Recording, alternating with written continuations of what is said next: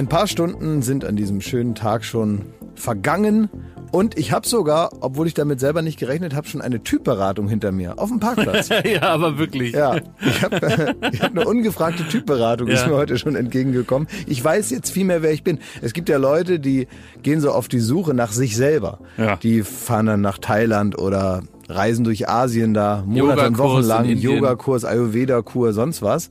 Irgendwo auf Goa dann auf Drogen da unter einer Palme tanzen, bis man von einer Kokosnuss angeditscht wird.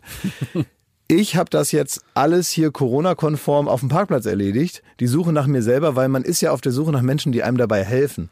Und manchmal kommen sie in den verrücktesten Situationen. Klingt, als hättest du Jesus getroffen, aber es war ein bisschen anders. Ich war ja dabei. Naja, Moment, ja, ja. wer weiß. Also gerade diese Orakel so, stimmt, und so. Ja, klar. Gerade diese Orakel, die kommen natürlich in Menschengestalt. Ja, ja und so. Aber sie haben jetzt auch gar nicht so tief in meine Seele hineingeblickt und jetzt auch gar nicht so viel da die Möbel umgestellt, sondern es ging um eine recht oberflächliche Sache. Du warst gerade dabei. Ja, von außen sah es so aus, als wäre eine rauchende Frau hier im Innenhof des Studios auf dich zugekommen und die hat dir einerseits einen Parkplatz angeboten, was ja sehr nett war und das hat schon mal eine Verbindlichkeit ins Gespräch gebracht, die du später, kurz Zeit später sehr bereuen solltest. Oh. Denn es ging eigentlich über in eine Art Typberatung, ungefragt. Und es war so ein bisschen wie Live-Facebook Facebook. Also so wie wenn Facebook-Kommentare in der Wirklichkeit passieren. Also wo man immer so sagt, also so dreist, das würde nie jemand von diesen Kommentatoren dem wirklich ins Gesicht sagen.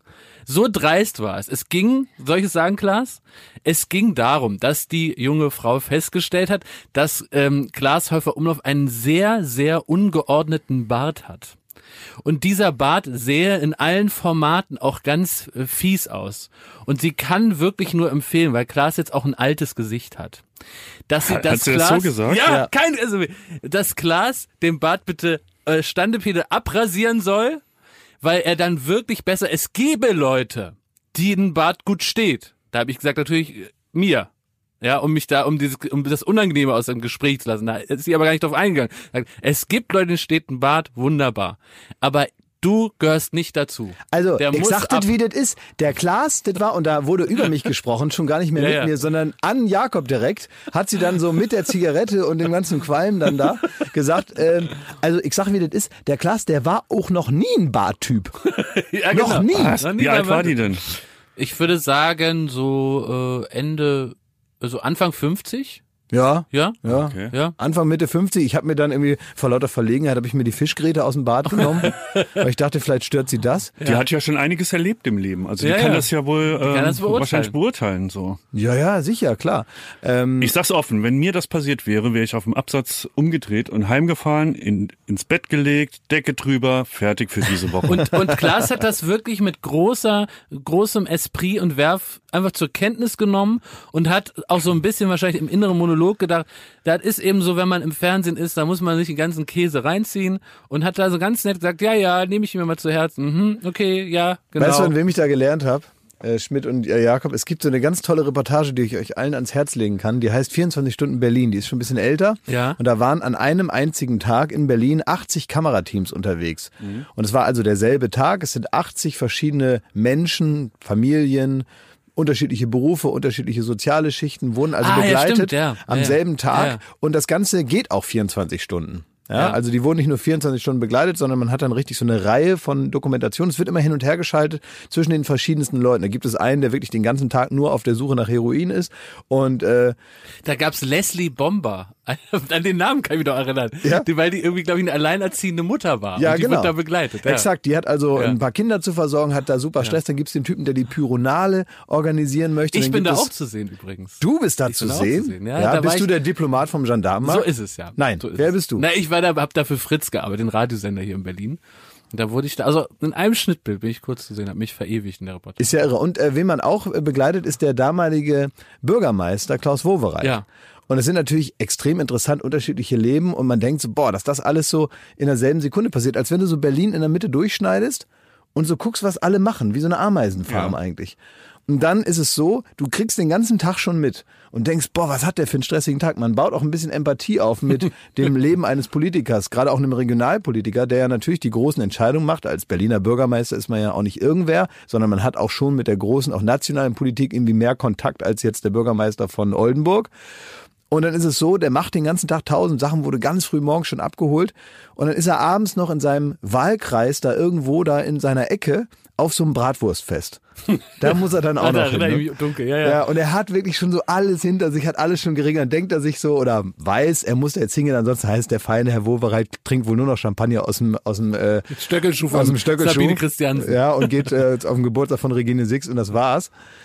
Ähm, und dann geht er da hin und absolviert das mit großer Bürgernähe frisst da noch eine Bratwurst, haut sich noch ein Bier rein und denkt sich, na gut, jetzt kann ich auch mal gehen, wa? Und geht dann Richtung Auto und der Fahrer hält ihm schon so die Tür offen. Der ist schon so mit einem Bein im Auto. Ja. Und dann kommt noch eine an, so eine verrückte Christin, und will ihm unbedingt noch aus der Bibel was vorzitieren. ja, will ihm unbedingt noch was vorlesen, so eine Bibelstelle, die für ihn super wichtig ist für die nächsten Tage, damit er weiterhin der Klaus Wowereit und unser Bürgermeister bleiben kann. Alle und Kameras er, auf ihn, so dass alle Kameras, wo er nicht sagen kann, komm, schleich dich, du verrückter Eule. Troll dich, du. Ja, es geht nicht, sondern da ist wirklich so eine mit so mit so borstigen grauen Haaren, die so mit so einem irren Blick ihn anschaut und ihm sagt, dass ihm der Bart nicht steht. Nein, dass dass jetzt hier diese Stelle in der Bibel wirklich super wichtig ist. Und diese Geduld, mit der er sich da wirklich das halbe Testament da anhört, die äh, nehme ich mir zum Vorbild, wenn es darum geht, mit Menschen umzugehen, die man vielleicht nicht kennt und die man gar nicht nach ihrer Meinung gefragt hat, aber die dann trotzdem was sagen. Neben vielen anderen Tatsachen wäre das, glaube ich, der Hauptgrund für mich, niemals in die Politik zu gehen. Wie oft also ich komme ja hier Saarland, Rheinland-Pfalz. Wie oft habe ich hier Kurt Beck auf irgendwelchen Weinfesten gesehen, da wie ja. er da anstoßt. Ja, ja. Und hier nochmal eine Schorle und dies und das.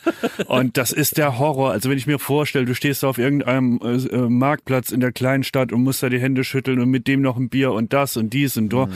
Was du dir da für einen Blödsinn anhören musst, 24 Stunden, das sind wir noch gesegnet. Ne? Ich glaube, das ist dann so eine grundsätzliche Frage und da gibt es wahrscheinlich wirklich zwei Politikertypen, die entweder das so sehen, wie ihre kleine Show und die so sagen, jetzt trinke ich halt mit denen die Weinschorle so und ich esse so. ess die Bratwurst und ich umarme die hier alle mal durch und, und wir haben gute Fotos. Und jetzt äh, haben die so einen super Tag mit mir gemacht. Und dann gibt's glaube ich auf der anderen Seite die, die sich das wirklich zu Herzen nehmen und sagen, ach du Scheiße, ja, da muss man wirklich mal was tun. Und vielleicht auch schon, schon so ein bisschen wissen, ja, so richtig kann ich da gar nichts tun. Und, und die werden dann so von innen aufgefressen. Ich habe manchmal das Gefühl, da, da, es gibt nur zwei Wege, das irgendwie aufzulösen. Und beide Wege würden mich auch, so, auch von innen irgendwie so verdorren lassen. Also kann ich mir auch gar nicht vorstellen. Weißt du, weil du wirst dann so beladen mit den Sorgen. Ich weiß nicht, ob ich es verständlich mache. Du wirst so beladen mit den Sorgen und entweder bist du dann jemand, der das so wegschiebt und sagt, nur ist auch gut und machst du so ein bisschen Bella Figura, ja, ja, ja und schön und, und alles gut und verpiss dich. Oder du nimmst das so richtig mit nach Hause, versuchst so ein Prozent davon zu lösen und dann ist es ja doch nie genug. Naja gut, das ist eben das Prinzip Politik, dass man immer zwei Schritte vor, einen zurück macht, mhm. wenn es gut läuft, manchmal auch drei zurück und zwei vor und dann mal gucken, ob es beim nächsten Mal besser läuft. Aber dieses Prinzip, dass man sagt, ich fahre da jetzt hin und ich weiß genau, wenn ich jetzt da in diese kleine Stadt als Bundesminister mich da hinstelle auf diese kleine Bühne, da werde ich ausgepfiffen, da werde ich angeschrien. Ja, das Hier, kommt ja auch noch dazu, Jens ja. Spahn wurde letztens ja, angespuckt, was in diesen Zeiten unfassbar, jetzt, also unfassbar. da gibt's Zeiten, da hat es mehr Spaß gemacht, angespuckt zu werden, ja. als jetzt ausgerechnet während einer Pandemie. Da muss ich aber wirklich sagen, da wäre ich lieber, also so, ich finde, das geht schon wieder. Weil Anspucken? Bist, äh, nee, anspucken natürlich nicht. Aber ähm, die Politiker in dem Rang, ja, die können sich das, glaube ich, leicht erklären. Die haben ihre Bodyguards dabei, ähm, die können sich auch sagen, so in meinem Beruf, ich muss äh, schwerwiegende Entscheidungen fürs Land treffen, das findet nicht jeder gut. Damit könnte ich leben, glaube ich. Das ist, finde ich, nämlich auch was das anderes. Das Schlimmere sind so Lokalpolitiker, das meine ich also, nämlich, die wirklich genau. die ganze Kacke haben, die dasselbe abkriegen oder noch schlimmer, die müssen Bier trinken mit jedem Assi, der ihnen entgegenkommt und die aber weder die Vorteile haben, noch irgendwie für ihren Beruf, also so sagen können, ich bin halt ein Machtmensch, ich bin in der Zentrale der Macht, ich, ich lenke dieses Land etc. Das haben die alles nicht, sondern die haben nur die Scheiße. Ja, wir haben äh, jetzt übrigens eine kuriose Situation, wenn wir diesen Podcast hier veröffentlichen, dann ist äh, klar, wer zumindest mal in der Wahlnacht, jetzt unabhängig von allen Komplikationen, Stimmt, die, ja. die Wahl, äh, die in den USA gewonnen hat. Ja. Na, wenn es nicht so ein Aussehdebakel gibt wie damals bei Gore und Bush, ne? Ja. Da, da hat sich ja, glaube ich, noch eine Woche oder so hingezogen. Diese sogenannten ja Swing ne? States und dann hast du halt immer, auf die es dann ankommt und dann ist es immer too close to call, so sagt man ja. Ja. Ja. Werdet ihr denn heute Abend äh, die Wahl verfolgen, heute Nacht? Aber ich hatte mir so vorgenommen, das mal so zu machen, die ganze Nacht aufzubleiben. Weil spannend wird es ja auf jeden Fall. Ja, ne? mega. Und ähm, habe mich da so richtig drauf gefreut. Und dann gucke ich in meinen Kalender und jetzt gibt's hier so ein, so ein Meeting mit Joko und Klaas ab um 9 Uhr morgens. Danke. Danke dafür. Wirklich. Wir haben diese Meetings, die schaffen wir noch maximal dreimal im Jahr. So, weil wenn, wenn alle zusammenkommen, wie Ja. ein Familientreffen. Ja. Und ausgerechnet am Tag nach der Wahlnacht. Ja, nun. Ja, blöd. Ja, tut mir leid. Jetzt hast du uns aber, finde ich, auch moderativ hier voll in die Sackgasse gelenkt, Klaas, weil wir können jetzt einerseits beim Thema nicht bleiben, weil für jeden, der jetzt Freitag den Podcast hört, ist es halt so, so Ja, Gemutmaße und Generve, weil du denkst so, ja, ich weiß es doch schon, es ist der Trump, es ist der, aber was wollt ihr denn? Was Ja. interessiert mich, was ihr Dienstag darüber gedacht habt? Naja, aber ich finde, man muss es zeitlich schon mal einordnen, dass wir hier über Herrn Wiechmann von der CDU reden, während da hier der Präsident ausgetauscht wird. Weißt du? Also irgendein so Hinterbänkler, unserem Politikblock. irgend so Hinterbänkler, Ja, ja. der da seine Ja, ja. Flyer ausdruckt zu Ja, Hause am heimischen Rechner. Ja, stimmt, Äh, hast recht. und äh, wir reden hier gar nicht über die, also an den Elefant im Raum irgendwie ignoriert. Ja, Ja, Habt deswegen ihr, habt ihr Bora 2 geguckt? Ja, Jakschama Schmidti. Ja, Xamat. Hab ich nicht gesehen. Nicht gesehen. Ähm, ein bisschen, ich will nur eine Sache mit dir kurz bereden, Jakob, Ja. wenn du ihn gesehen hast. Ne? Ähm, kleiner, kleiner Spoiler, aber ich glaube, es ist bekannt, dass irgendwie Rudi Giuliani ähm, reingelegt wurde Mhm. in Form von, ähm, es wird eine, eine junge Frau zu, äh, zu ihm ins Interview geschickt und äh, Ehemaliger Bürgermeister von New York, dadurch berühmt geworden. ja und ne? Anwalt äh, von Trump, also wirklich Ja, ein- strammer äh, ein- Republikaner. Ja, strammer und hat auch einen einen interessanten Wandel hinter sich. Ne? Ja. Also der wurde zu 9-11-Zeiten deutlich anders wahrgenommen als jetzt und Ja. äh, viele sagen, what went wrong, Rudy? Ja, er ist ein bisschen verrückt geworden, so über die Zeit. Und der wird interviewt von der Tochter ähm, von Borat. Und äh, die wurde so ein bisschen äh, hübsch gemacht und zurecht ge äh, geschminkt, ja. Und dann wurde sie auf sie ihn losgelassen. Und sie, sie sagt ihm die ganze Zeit, was er für ein toller Mann ist und ähm, oh, du mache alles gut, so in der Art. Ja. Und er lässt sich da so auf die Schmeicheleien so ein bisschen ein und sie, sie greift ihm auch öfter mal so ans Knie äh, bei einer Bestätigung und so. Und dann wird so ein bisschen, das kann man sich ja dann alles angucken, dann wird so ein bisschen haarig. Allerdings wurde mir, ich habe mir vorher, ich habe das auch gelesen, bevor ich es gesehen habe, und da war mir so, äh, da habe ich dir noch geschrieben oder euch geschrieben, Ja. wie kriegt er es immer hin?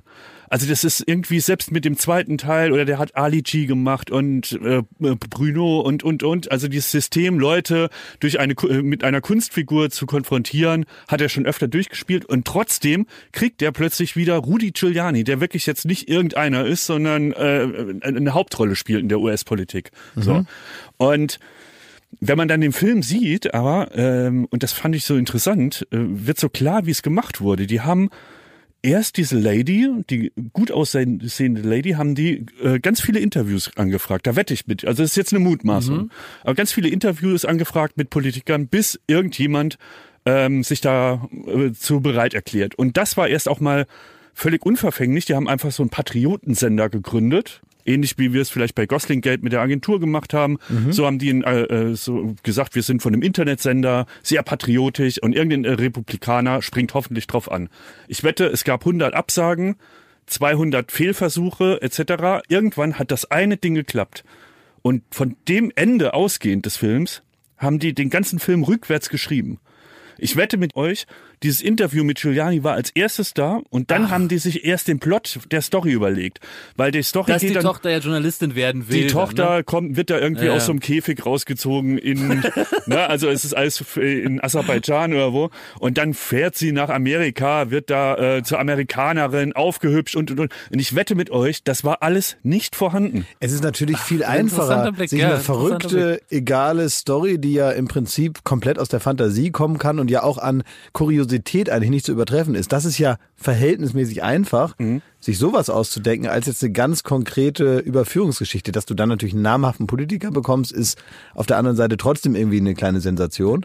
Ich wette, die hatten dieses Fest, auf dem äh, Borat singt. Ja. Und das Giuliani-Interview haben sich dann in den Raum gesetzt, haben gesagt, wie kriegen wir das zu einer Story? Und ich meine, da ist ja jetzt auch kein äh, Sorkin-Plot draus geworden. Ne? Also ist jetzt, also, um es mal vorsichtig auszudrücken.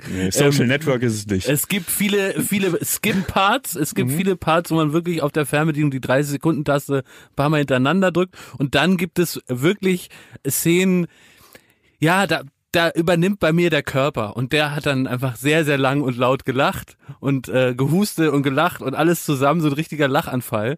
Und danach habe ich mich geschämt und weitergeguckt. Eine Sache noch. Ähm, und übrigens sogar wenn man die Sachen nacherzählt, was, was ich jetzt nicht tun ja. möchte, aber selbst dann muss ich immer wieder lachen vor Begeisterung. Es sind gute Sachen dabei, ohne Zweifel.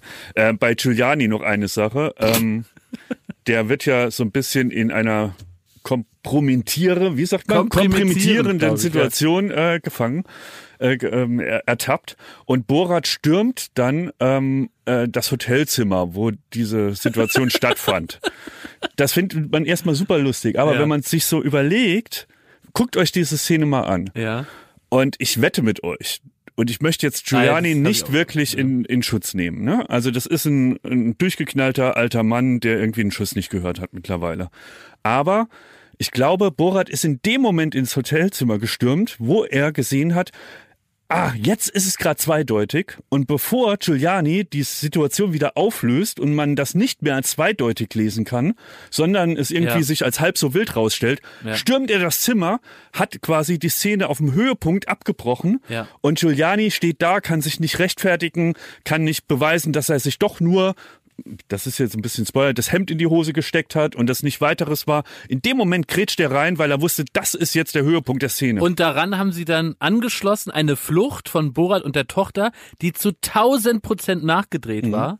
Und einfach, wahrscheinlich hat es einen ganz unangenehmen Moment dort vor Ort noch gegeben. Das haben sie alles weggeschnitten, haben dann eine Flucht rangeschnitten, vermuten wir ja beide, ne? Mhm. Äh, die so zeitlich gar nicht im Zusammenhang stehen. Naja gut, am Ende ist es ja auch ein Film, das ist ja das Ding. Ne? Ja. Ne? Also finde ich ja auch gut so, dass man ja. sich halt jetzt überlegt, wie ist es denn am lustigsten? Ja. Und dass so ein paar dann, paar Szenen, die irgendwie jetzt auch nicht großartig anders zu interpretieren sind, ähm, Ne, dass, dass man die dann sieht und dann gibt es wiederum andere, wo man eben nicht genau weiß und wo man eben auch mitdenken muss als Zuschauer. Ja.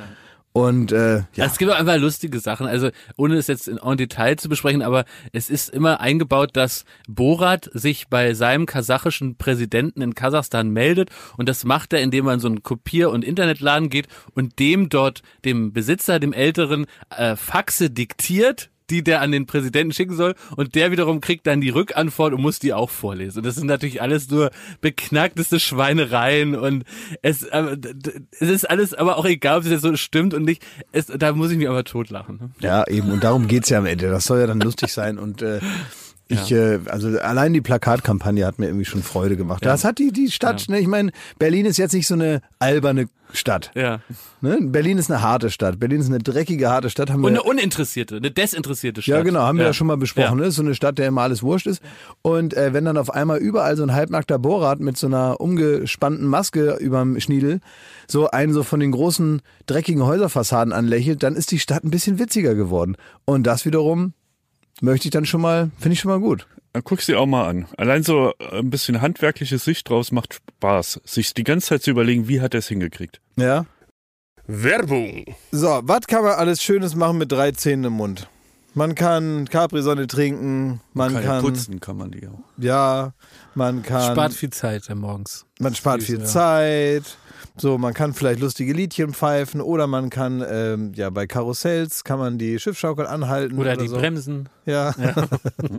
so, das sind alles so Dinge, die man mit 13 hinkriegt. Aber die allermeisten Dinge im Leben, die sollte man mit komplettem Esszimmer, wie wir sagen, begehen. Also alle Zähne sollen noch drin sein und wenn es nicht die eigenen sind, dann sollen sie wenigstens so ähnlich aussehen und genauso funktionieren. Und das ist dann Zahnersatz und uiuiui, das geht ins Portemonnaie. Es sei denn, man ist schlau und man hat rechtzeitig in welchem Alter auch immer, denn ein Zahn, der guckt nicht in den Personalausweis. Der kann auch mal sagen, ich verabschiede mich jetzt im Alter von 21. Auf Wiedersehen. Ähm, oder eben später, wo es dann wahrscheinlicher wird. Wenn ihr eine Zahnzusatzversicherung habt von der Allianz, dann habt ihr was davon. Das Ganze wird vor allen Dingen wahnsinnig bequemer darüber nachzudenken. Ja? Bei der Allianz, da gibt es eine Zahnzusatzversicherung als perfekten Partner für gepflegte Zähne. Das Ganze nennt sich Mein Zahnschutz und die bekommt man ab. Und jetzt Achtung, ist das nicht das mal wert? 12,94 Euro im Monat. Ey, da geben andere Leute mehr Geld für ihr Fußballabo aus. Muss man überlegen, ey. Natürlich. Und vor allen Dingen, wenn man mal was hat, dann was mit den Zähnen zusammenhängt, dann gibt es nicht mehr die Frage, macht man das jetzt oder macht man das nicht. Man muss es immer auf jeden Fall machen, weil es A, sau weh tut und weil es natürlich auch nicht irgendwie verrückt aussehen soll dann ein Leben lang. Man sagt ja nicht, gut, dann esse ich nur noch auf der rechten Seite. Das machen wir in der Regel nicht und deswegen möchte man nicht diesen riesen Batzen Geld dann bezahlen müssen, den sowas nun mal kostet, weil das soll ja auch lange halten. Also macht es doch mal oder denkt mal darüber nach. Die Zahnzusatzversicherung der Allianz ist immer für dich da in diesen Situationen. Da gibt es hochwertige Füllung statt hat Amalgam, das ist ja schon mal was. Ne? Amalgam ist ein bisschen das Asbest für Zähne, ne? Ja. Das will man, ist, nicht, haben. will man nicht haben. Ähm, erstklassige Inlays, Implantate, Bleaching, professionelle Zahnreinigung, innovative Behandlungsmethoden und vieles mehr. Also das strahlende Lächeln, das ihr jetzt gerade im Gesicht habt, das möchtet ihr doch noch ganz schön lange haben, oder? Damit ihr auch morgen noch kraftvoll zubeißen könnt. Allianz.de slash mein Zahnschutz. Oder geht einfach zu einem der ExpertInnen vor Ort. Da bekommt ihr dann alle nötigen Infos und dann könnt ihr gucken, welches Angebot für euch das Beste ist. Ist ja auch vielleicht nochmal unterschiedlich. Der Link und alle Infos, die ihr dazu braucht, die kriegt ihr natürlich in unseren Show Notes. Den packe ich, den packe ich jetzt da rein, den Link. Ich nehme den mal kurz und ja? pack den da jetzt rein. Pack ihn rein in die Show Notes. Ich habe ihn jetzt reingepackt. Ja. Allianz.de slash mein Zahnschutz war das, ne? Mhm, ja, ist genau. ja reingepackt. Ist ja reingepackt. Ja. Da könnt ihr die Zahnarztkosten einfach weglächeln. Werbung Ende. Achtung! Attention! Klaas, guck mich an. Guck mich an. Guck mich an. Es ist jetzt keine Frage an den Prominenten, es ist viel mehr. Wie war es im Horrorcamp? Guck mich an, guck mich an. Lass den Blick nicht mehr abschweifen. Guck mich an und erzähl mir, du warst am Wochenende, wurdest du äh, von deinem Freund Sido und Knossi zum Horrorcamp irgendwo in den Schwarzwald in so ein Gruselhaus geladen. Ich möchte und da gar nicht von Freunden sprechen, ich möchte Familie. Ah ja, ne, ja, ja, ja, ja. Und da hast du dich ins Auto gesetzt und bist da äh, 500 Stunden in den Schwarzwald gefahren ja. und hast dich da ähm, ins Horrorcamp begeben. Mhm. Und das wurde live auf Stream, ge, äh, auf Stream, auf Twitch gestreamt. Mhm, ja, Opa. und da konnte man sich da 100 Stunden angucken, wie die da äh, rum rumlaufen. Genau, also ich kann das ja mal kurz erklären. Guck für, mich an. Ja, was denn? Ich kann nicht die ganze Zeit angucken, krieg Angst. Na doch, ich, ich, ich verstehe Schmidt, weil er will verhindern, dass du in die, in die Kulturtechnik des Moderierens überwechselst, ja. während wir hier einfach Wahrheiten hören wollen. Ja, wieso? Ich war da. Du sollst dich jetzt nicht, liebe ZuhörerInnen, jetzt bitte einfach nur darauf achten, ob ihr den Eindruck, Klaas moderiert sich hier aus einer Situation wieder heraus. Oder habt ihr das Gefühl, er erzählt uns jetzt, wie es war? Bitteschön.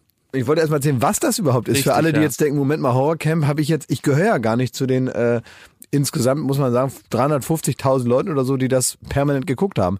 Also es ist so, dass ich äh, Sido und Knossi, das sind ja, sagen wir mal, ähm, große Player in der, in der Riege der kulturellen äh, Big Performer hier. Ja.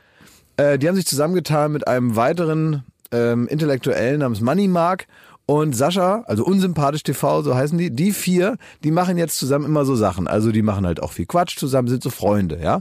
Und die haben jetzt das Angelcamp gemacht im Sommer, da hat Sido mich eingeladen, ob ich da hinkommen will. Da senden die dann, in dem Fall im Angelcamp waren es glaube ich 72 Stunden, senden die einfach durch und pennen dann da und machen die ganze Zeit irgendwas. Und da hat äh, Sido mich gefragt, ob ich da mitmachen will. Ich gesagt, jawohl, konnte ich dann nicht. Und so musste ich ihr kurz vorher absagen, konnte ich nicht hinfahren. dann hat er gesagt, jetzt kommst du aber zum Horrorcamp. Und das war zu meinem Unglück ganz weit weg. Habe ich ja gesagt, okay, habe ich versprochen, komme ich auf jeden Fall. Und da haben die so ein altes, verlassenes Hotel, was glaube ich seit 2005 oder so nicht mehr in äh, Benutzung ist, haben die sich da genommen und in diesem Hotel soll es angeblich, das sagt auch der Typ, der das da verwaltet, da für die Gemeinde, da soll es spuken. Das geht vier oder fünf Etagen hoch, mhm. da ist ein Keller, da gibt's allerlei gruselige Räume und da haben die sich also eingerichtet, überall so Infrarot- und Nachtsichtkameras aufgehängt, da wo eben niemand ist. Überall Live-Kameras geschaltet. Genau. Und ganz unten gibt es so eine Art zentrale, da konnte man, da haben die in so Särgen geschlafen, die sahen ein bisschen aus wie so Cases von so äh, Musikern, also es sah gar nicht aus wie Särge, es sah eher aus wie so Sachen, wo man eine Gitarre reintut. Aber da haben die sich praktisch dann irgendwann selber reingetan und da gab's also dann so einen Schlafraum, ein Essens, Ecke, dann ja. so eine Laberecke mit so Monitoren und dann konnte man die anderen dabei beobachten, wie die da durchs Haus schleichen und da Aufgaben erfüllen. Mhm. Das war das so. Ja, ja und da habe ich da mitgemacht und dann äh, und da bin ich dann hingekommen und dachte mir, hey, warum nicht auch mal sowas machen, ne? Ja, klar. Dann haben die 36 Stunden haben die äh, da im Horrorcamp sich gegruselt und ich habe da fröhlich mitgegruselt. Ja. Also war das jetzt moderiert oder habe ich das einfach bloß erzählt? Nee, hast du gut erzählt, hast ja. du gut erzählt. Was willst du noch wissen? Ja, wie war es denn so? Also du hast dich so ein bisschen darum gegruselt. Aber wie? Ähm, also ich bin empfänglich für Gruseleien. Ja, habe ich ja schon mal gesagt. Ne? Es ist jetzt ja sowieso die Zeit der Geister und Dämonen ja, ist wieder natürlich. angebrochen. Wir haben November. Es ist sogenanntes Akte X-Wetter. Mhm. Man kann jetzt Schmittis liebste Jahreszeit. Ja. Schmittis liebste Jahreszeit. Schmittis Hochsommer ja. ist jetzt, ja? ja?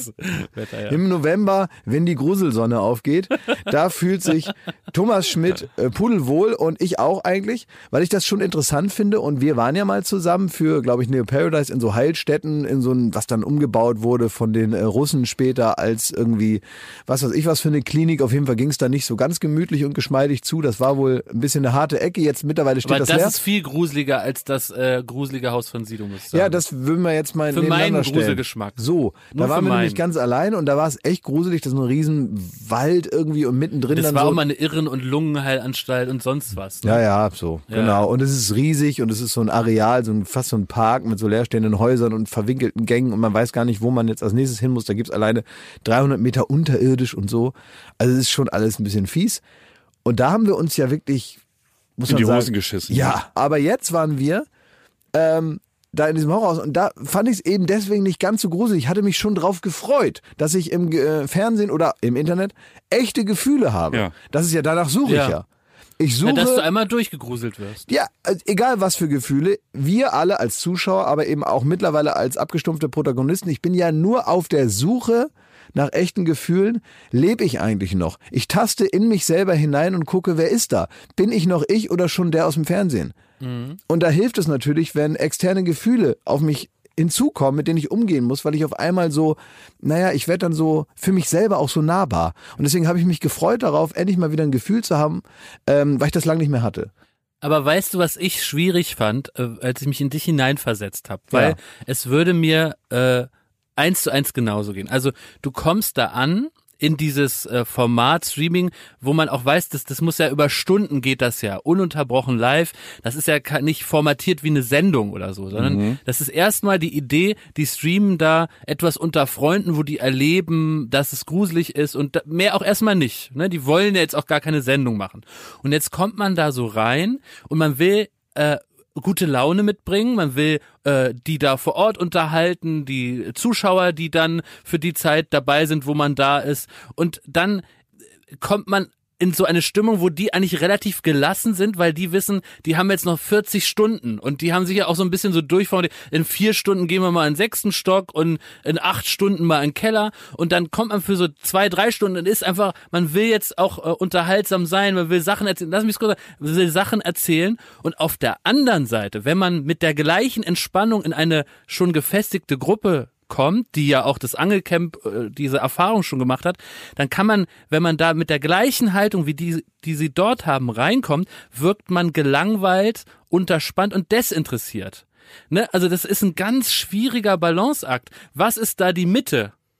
Ja, Ne, und da, das, das habe ich so mitempfunden. Und äh, du hast es auch äh, am Anfang kurz gesagt, das ist jetzt so schwierig. Ihr sitzt jetzt hier schon, äh, hier muss ich erstmal reinfinden. Und das ist dir, finde ich, aber total gelungen. Und du hattest da irgendwie Spaß und hast da das Beste draus gemacht. Ja, das aber war es ist, finde ich, nicht einfach für Leute, die dazukommen. Ja, das war auch witzig. Und die haben sich dann auch so, was ich auch irgendwie witzig finde, ist, dass die dann so die Maßgabe rausgibt, zu sagen, wir verarschen uns jetzt nicht, sondern wenn hier ein Geist Da waren kommt, die sauer, dass du die da äh, Ja, ja, Moment. Hast, ja, ja, ja. Das ist also, wenn ein Geist kommt, dann muss der auch echt sein, ja. Ne? Und so. Und das ja, ist ja, natürlich eine ähnliche Behauptung wie damals, könnt ihr euch noch erinnern, als ProSieben gesagt hat, mit Uri Geller gemeinsam, als Uri Geller auf der großen Welle der Aufmerksamkeit gesurft ja. ist bei ProSieben, gab es das, also das grande Finale, die Schraube der Verrücktheit, die sich mit dem nicht erklärbaren Erfolg von diesem The Next Uri Geller nach oben gedreht hat, war, das Uri Geller Experiment UFOs and Aliens. Ja, das war gut. Ja. So hieß das Ganze. Das Wirklich, war das war tatsächlich so die Klimax dieser für niemanden verständlichen äh,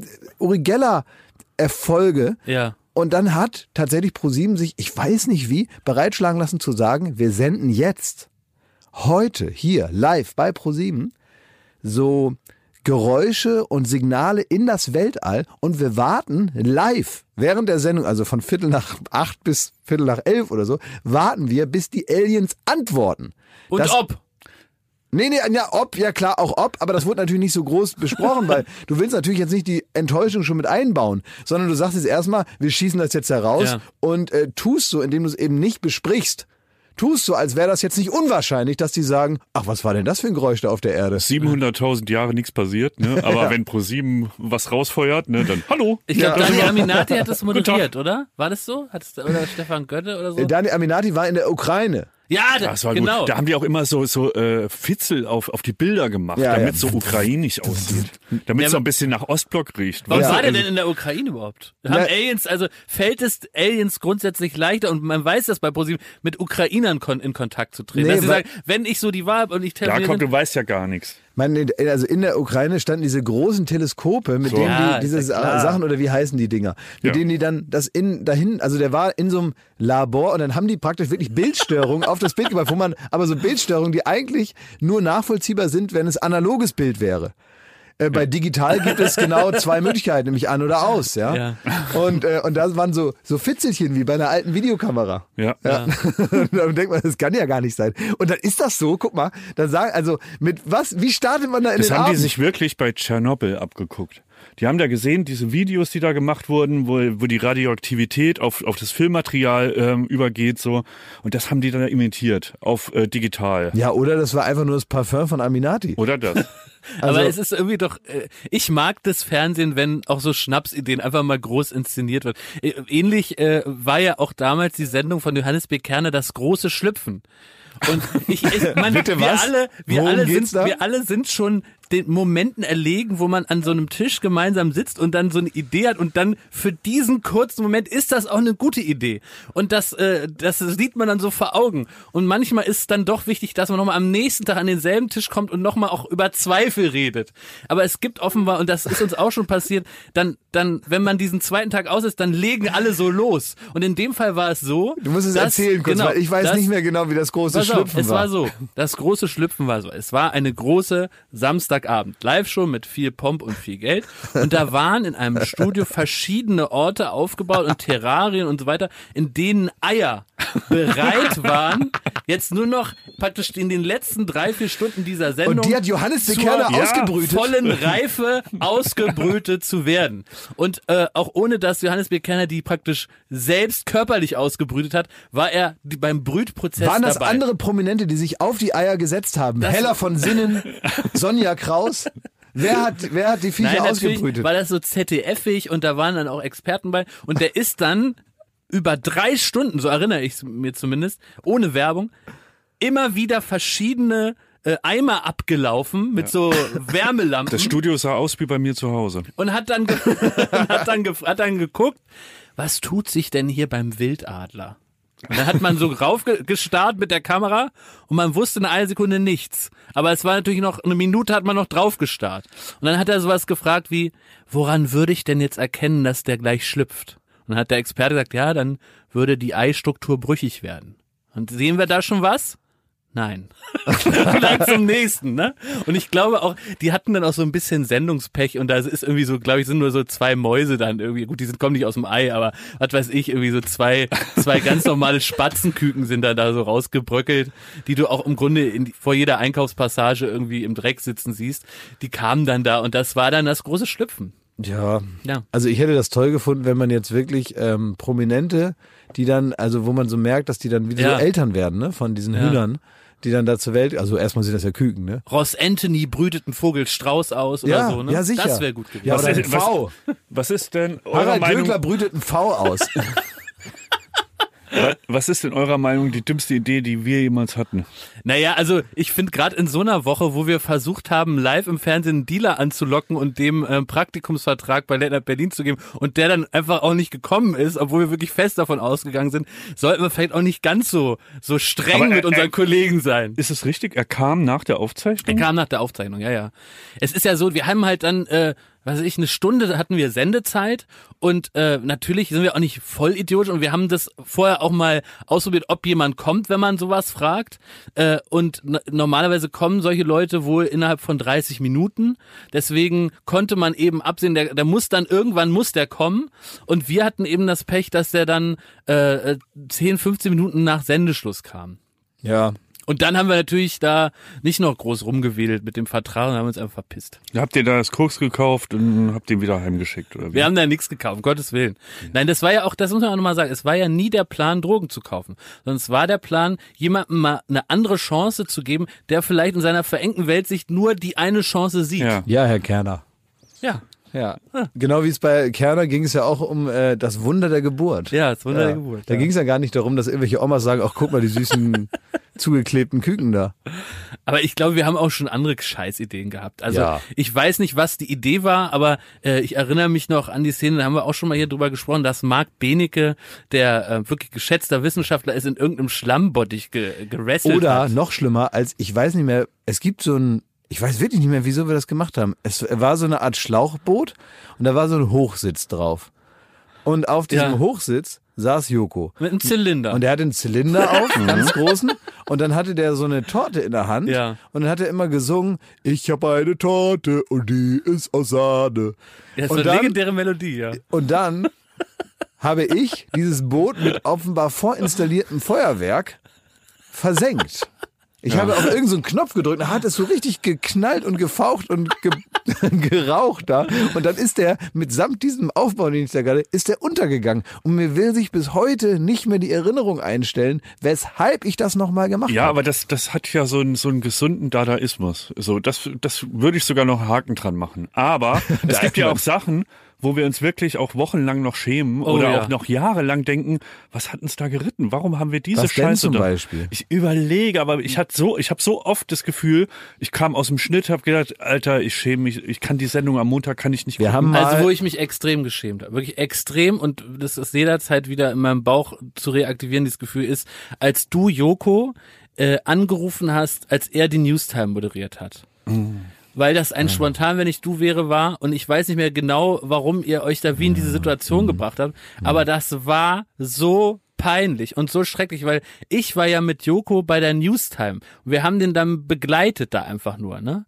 Und dass, dass du dann da angerufen hast, das war so grauenhaft, weil es war ja zu irgendeinem Zeitpunkt auch klar, dass es passieren sollte. Und äh, wir mussten dann noch vor Ort diesen Chefredakteur noch so anlügen, was man wirklich nicht macht. Und, und dann aus irgendeinem Grund wolltest du, dass Joko noch so eine Warze trägt. Äh, ich weiß auch nicht mehr warum. Da kann und ich dann, mich gar nicht mehr Und dann hat der Chefredakteur uns gefragt, und sag mal, äh, warum hat denn der da so eine Warze? Hat er die immer? Und haben gesagt, ja, ja, das ist normal, das ist komisch, ja, klar, die ist immer da. Und dann hat er gesagt, und das läuft hier auch alles sauber ab heute, ne? Ich gesagt, das ist selbstverständlich. Und dann ist das alles überhaupt nicht sauber abgelaufen. Es war alles grauenhaft peinlich. Und da war eine Stimmung nach dieser Sendung, das hat mich von innen aufgefressen. Dann mussten ich und mein Kollege Daniel noch zum Chefredakteur von der Newstime und der hat uns völlig zu Recht eine halbe Stunde lang angeschrien. Mhm. Völlig zu Recht. Und er hat gesagt, ihr habt in diesem Beruf nichts verloren. Ihr habt gar nichts verstanden. Hat er gesagt. Oh, weißt du, wer mich mal aus dem Fernsehen entlassen hat? Der Manager von Marianne Rosenberg. da habe ich Silvester am Brandenburger Tor moderiert. Stimmt, die Zeiten gab's ja auch, ja. ja ich Im war, ZDF. Naja, klar. Irgendwann war ich auch mal beim ZDF, äh, bis mir diese Schuhe zu klein wurden. Und äh, ich habe also bei ZDF Neo gearbeitet und wenn es einen Job gab, den keiner machen wollte, den mittlerweile, glaube ich, Johannes Bekerner, Andrea Kiewel, jetzt Corona erspart sich wahrscheinlich. Liebe aber, Grüße. Liebe Grüße, alles Gute, alles Liebe.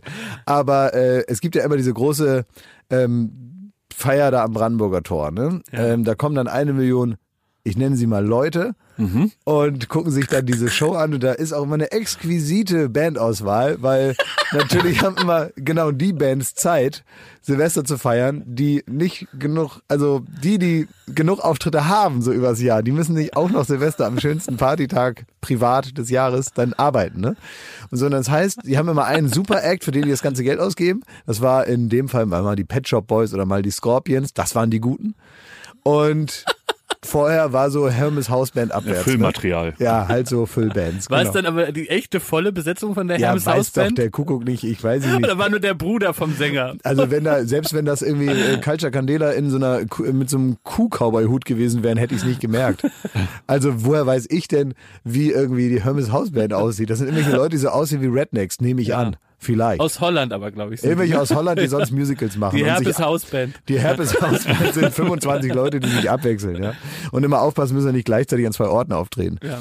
Also, die machen dann da ihren Kram. Und äh, zwischendurch sage ich dann, jawohl, ja super, hier gibt's noch ein Auto zu gewinnen und so weiter. Ähm, und dann habe ich irgendwie, irgendwie um halb zwölf oder viertel vor zwölf kam dann Marianne Rosenberg und ich war mir gar nicht so, also ich meine, so er gehört zu mir, ähm, ist ja wirklich ein Hit, quer durch alle Generationen, ja. quer durch alle sozialen... Evergreen. Ein Evergreen, Komm, ja. sing's an. Er gehört zu mir, wie dein Name. Mein an, Name. Mein Name an der Tür. Und ich weiß, du bleibst hier. Genau. Nicht vergesst ich diesen okay, ersten. danke. Na, na, na, na, na, Danke, na. Jakob. Ist es danke. wahre Liebe, die nie mehr vergeht. So geht das. So.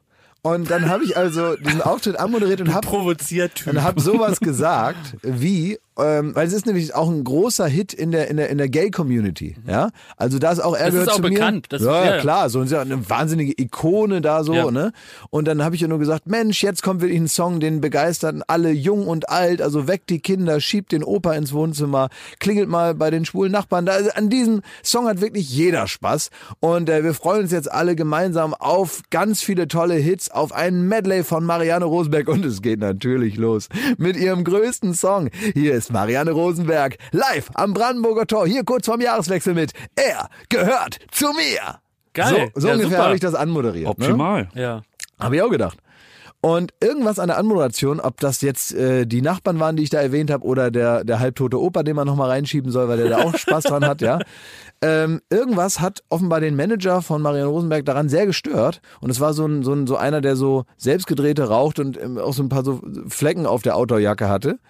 So mit so etwas ähm, Ein Urgestein, sagt man. ein, ein Urgestein, ein Urgestein. wo hier und da schon ein bisschen der Stuck abblättert, ja.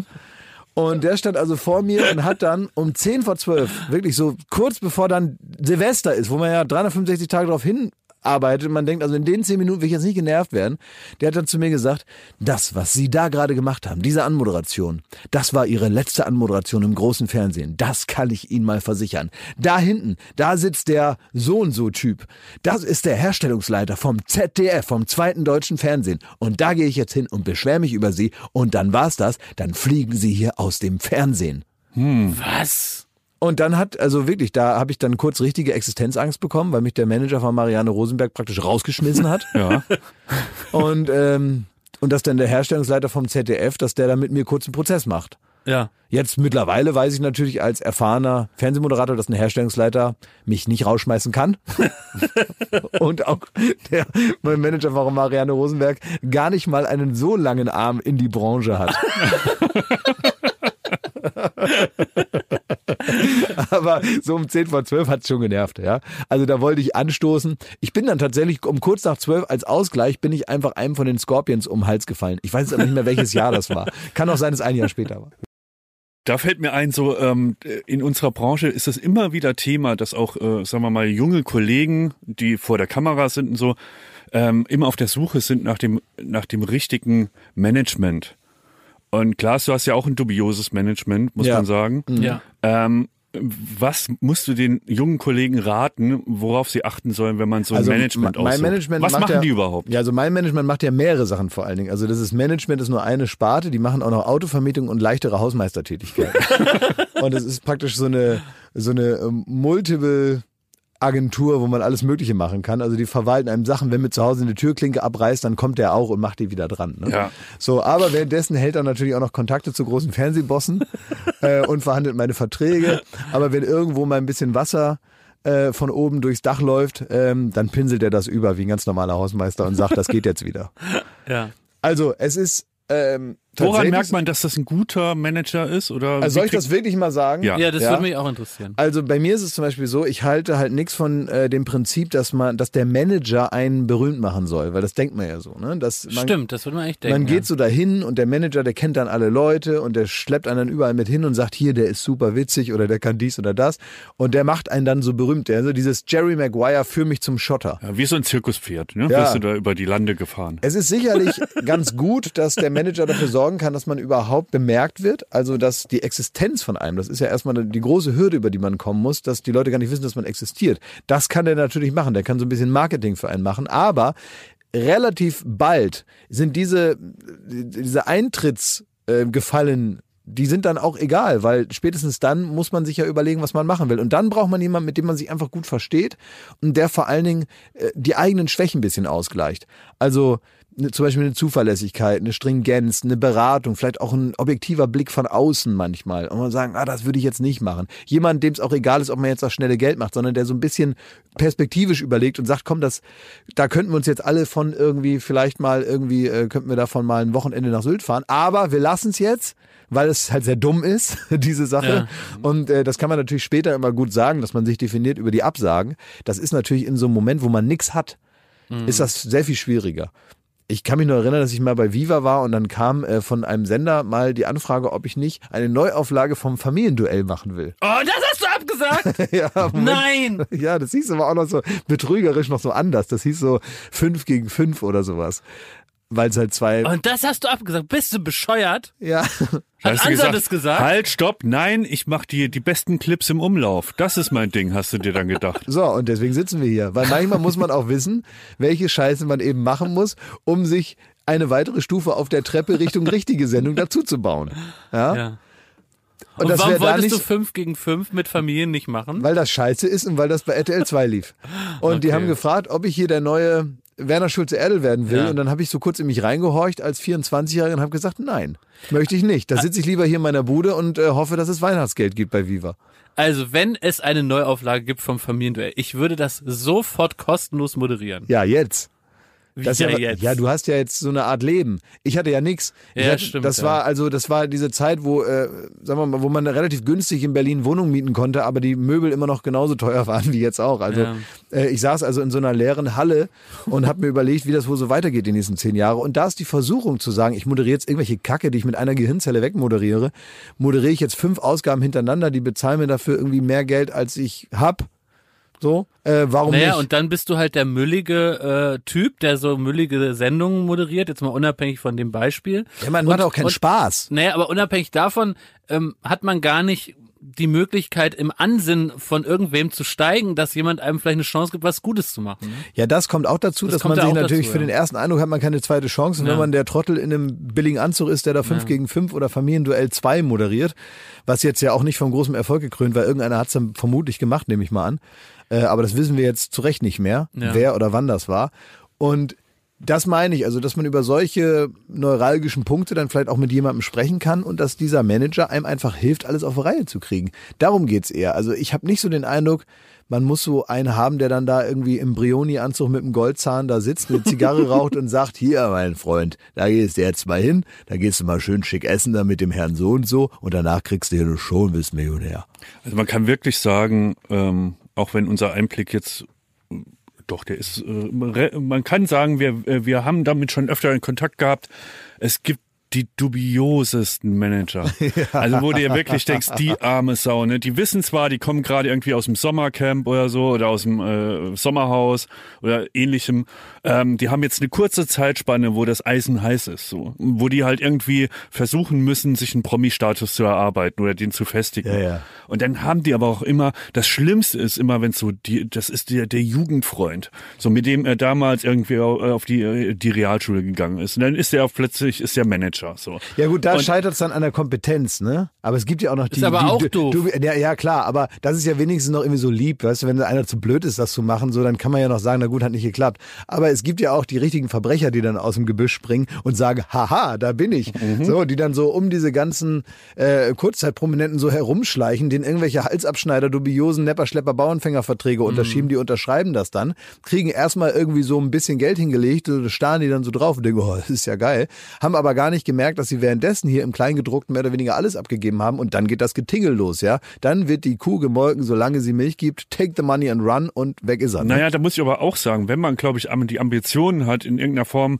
äh, prominent zu werden oder im Fernsehen äh, eine Rolle zu spielen oder was weiß ich, vielleicht auch bei YouTube Und ich glaube, wenn man jetzt nicht irgendwie das Selbstbewusstsein und so gefestigt ist und irgendwie denkt so, nee, ich habe einen Karriereplan und ich will da und da äh, irgendwann mal landen und den verfolge ich relativ stringent und umgebe mich mit Leuten, die irgendwie äh, gut für mich sind und die dasselbe Ziel verfolgen, dann ist, glaube ich, die Gefahr auch groß, dass man halt einfach ähm, so sich nicht traut, auch dubiosesten Typen irgendwie eine Absage zu erteilen. Weil man denkt, vielleicht ist das genau meine Chance, die ich jetzt liegen lasse. Und natürlich ist das eine Scheißsendung, die ich da jetzt mache. Und ich muss mich entwürdigen und ich muss diesen das.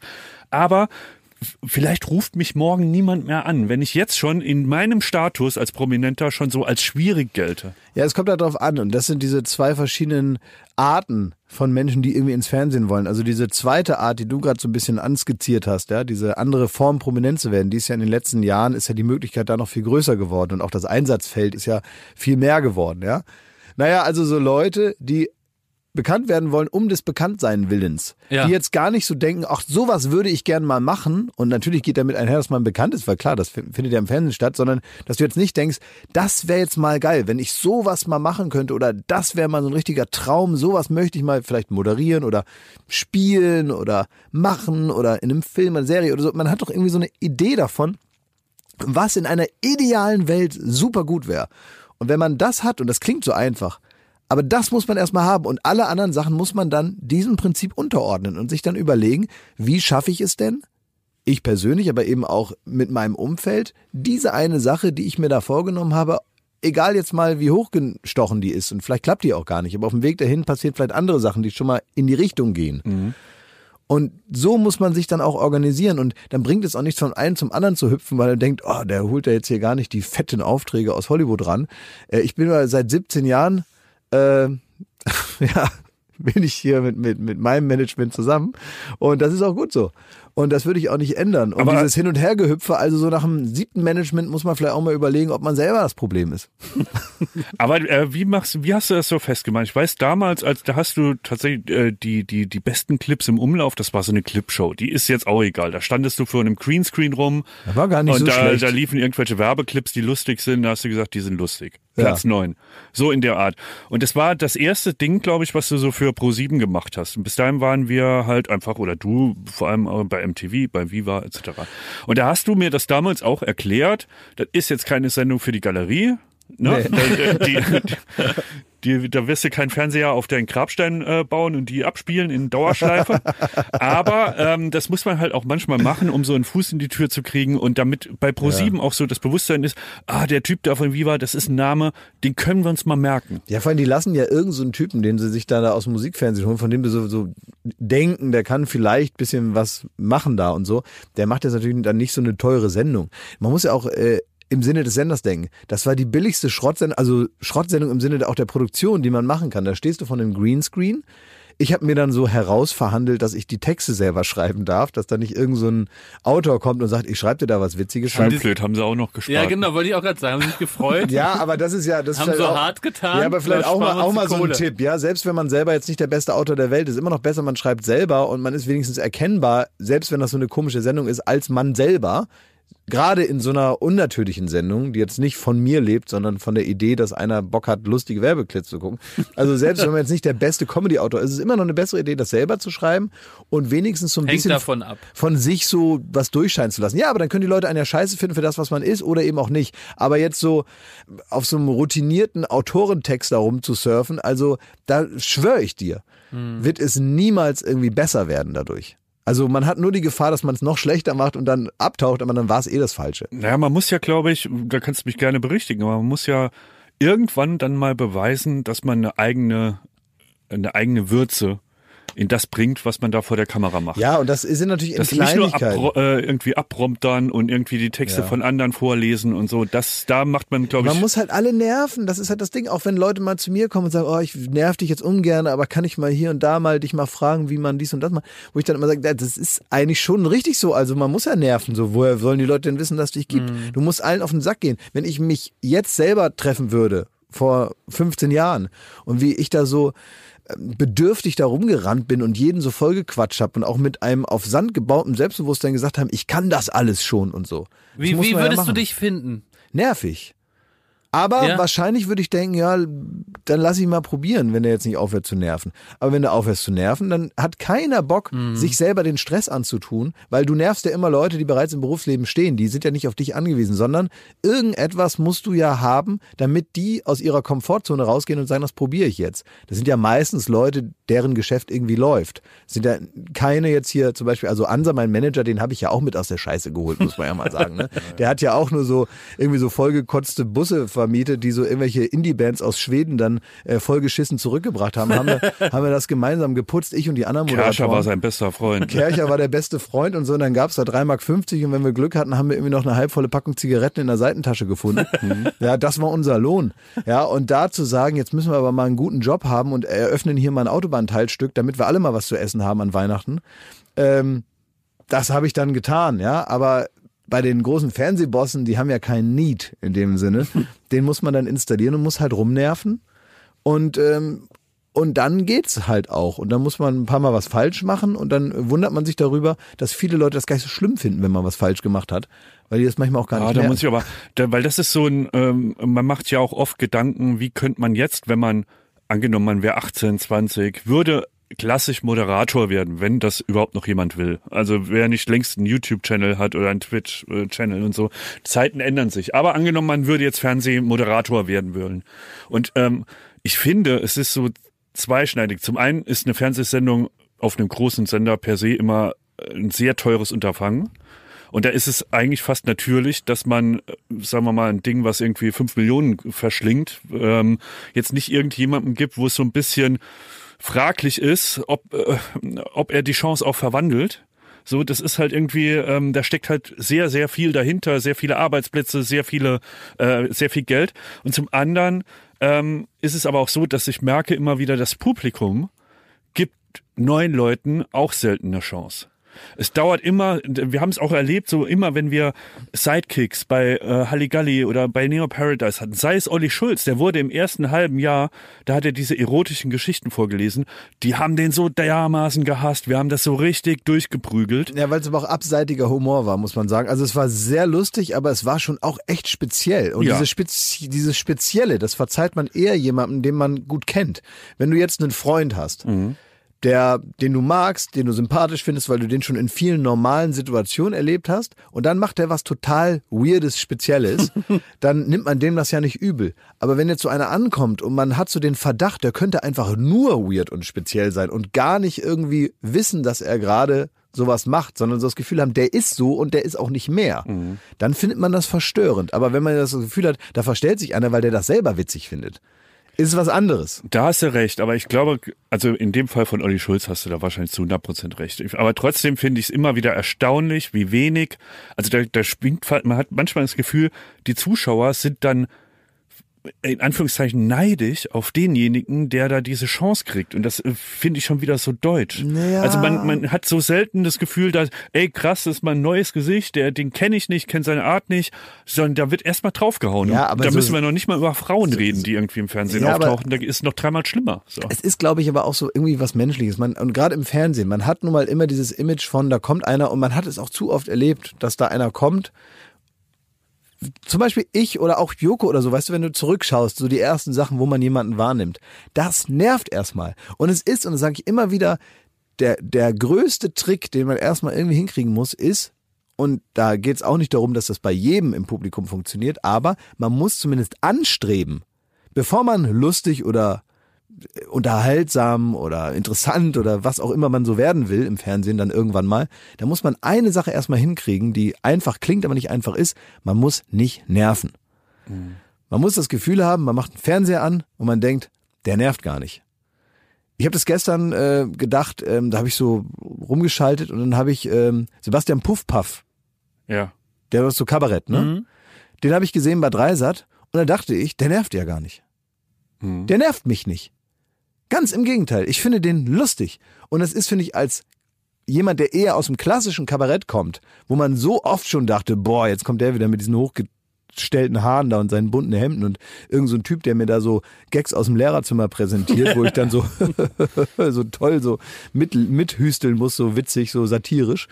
Da habe ich so keinen Bock mehr drauf. Eigentlich hat sich diese ganze Branche bei mir schon so mit einigen, muss man sagen, Leuchttürmen, die vielleicht auch nicht repräsentativ sind für das, äh, für die komplette Qualität, habe sich eigentlich schon so verscherzt bei mir im wahrsten Sinne des Wortes, äh, dass es ganz schwierig ist für jemanden so durchzukommen. Und dann sehe ich jemanden, der auch ein bisschen in dieser Kabarettart redet, der auch so eine Art Uniform anhat, in dem Fall so einen Anzug, auch an so einem Tisch sitzt und so.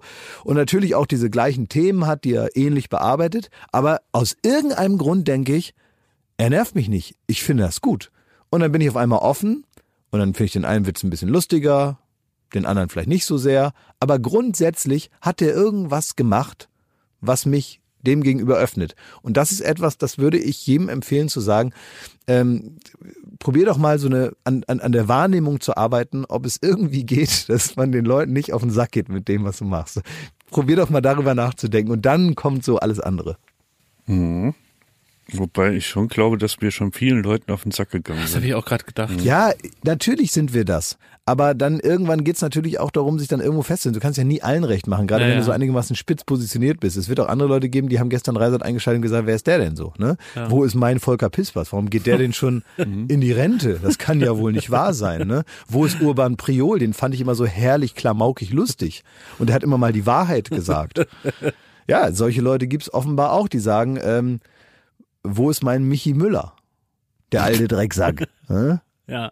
Und so ist es bei uns auch. Da gibt's auch Leute, die sagen, die beiden äh, äh, Vollidioten, die muss ich mir da nicht angucken. Ja, da habe ich mit meiner Zeit kann ich was Besseres zu machen, zum Beispiel diese diese Wand angucken. Oh. Jetzt möchte ich euch entführen ähm, aus der Welt des Fernsehens und des Glamours hin in die Welt des Büros. Denn ich habe es letzte Woche schon angekündigt und äh, ich halte mein Wort, so haben mich äh, die Hörer äh, verdient. Ähm, es gibt eine Frage und die hat mich sehr beschäftigt und die muss ich an euch weiterreichen, denn wir nehmen uns ja immer mal wieder die Zeit, so eine Art modernen Knigge mit weiteren Regeln des Verhaltens zu befüllen. Wir wollen ja die Welt etwas einfacher machen. Gerade in so einer komplizierten Zeit wie gerade hilft es, wenn man einen sicheren Kompass hat, wie man sich in bestimmten Situationen zu verhalten hat. Und das können wir hier, glaube ich, wunderbar im Dialog rausfinden. Und zwar geht es um eine Situation, die Männer äh, immer wieder erleben, man geht in die Toilette im Büro, vor, meistens morgens, Ja. muss pinkeln und läuft dann an Kollegen vorbei, die am Stehpissoir sind. Und da habe ich mich, und da frage ich mich auch jedes Mal, darf man die grüßen? Hä? Also ob man die grüßen Also du, darf? es ist, es ist so, du siehst die Kollegen das erste Mal an dem Tag und äh, die sind aber gerade, die urinieren gerade im Stehen. Ja.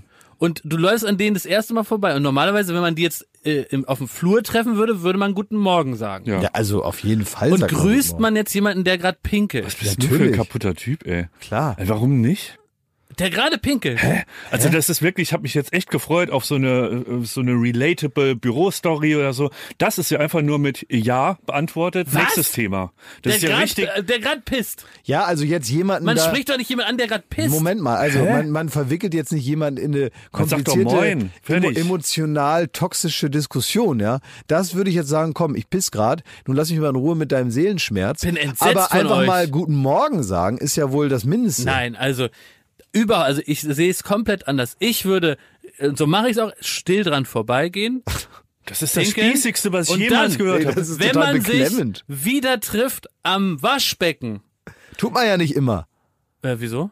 Naja, weil der eine dann fertig ist mit äh, Pissen und Dann, dann, ist, dann ist es Hände egal. wäscht und geht. Aber dann würde ich nicht grüßen. Aber wenn man sich am Waschbecken in einer weniger intimen Situation trifft, würde ich dann Guten Morgen sagen. Ja, also das Gespräch eröffnen. Du hast ja dann vorher schon eine, eine, eine komische, peinliche Stille installiert. Also das Schlimme ist ja dann, in dem Moment, wo du dich dann da so, so klemmimäßig vorbeischleichst da, ja, und dann da so heimlich pissen gehst da irgendwo, ne, auf dem Klo, was soll man da sonst machen? Ne? Ja. Das ist also ganz normal. Ist ja nicht so, dass es so einige Perverse gibt, die dieses Pissen so gerne machen. aber man sondern unterhält ist- das sich doch nicht ja mit alle. jemand, der gerade pisst. Hä? Der, also der, der steht am, äh, am Urinal. Ja. ja. Die Tür geht auf, du kommst rein. Dann Ja. guckt der dich doch an. Nein. Na klar, ja, der guckt doch mal kurz rüber, Man wer- guckt wer doch nicht beim Urinal. Beim Urinal ist es doch so.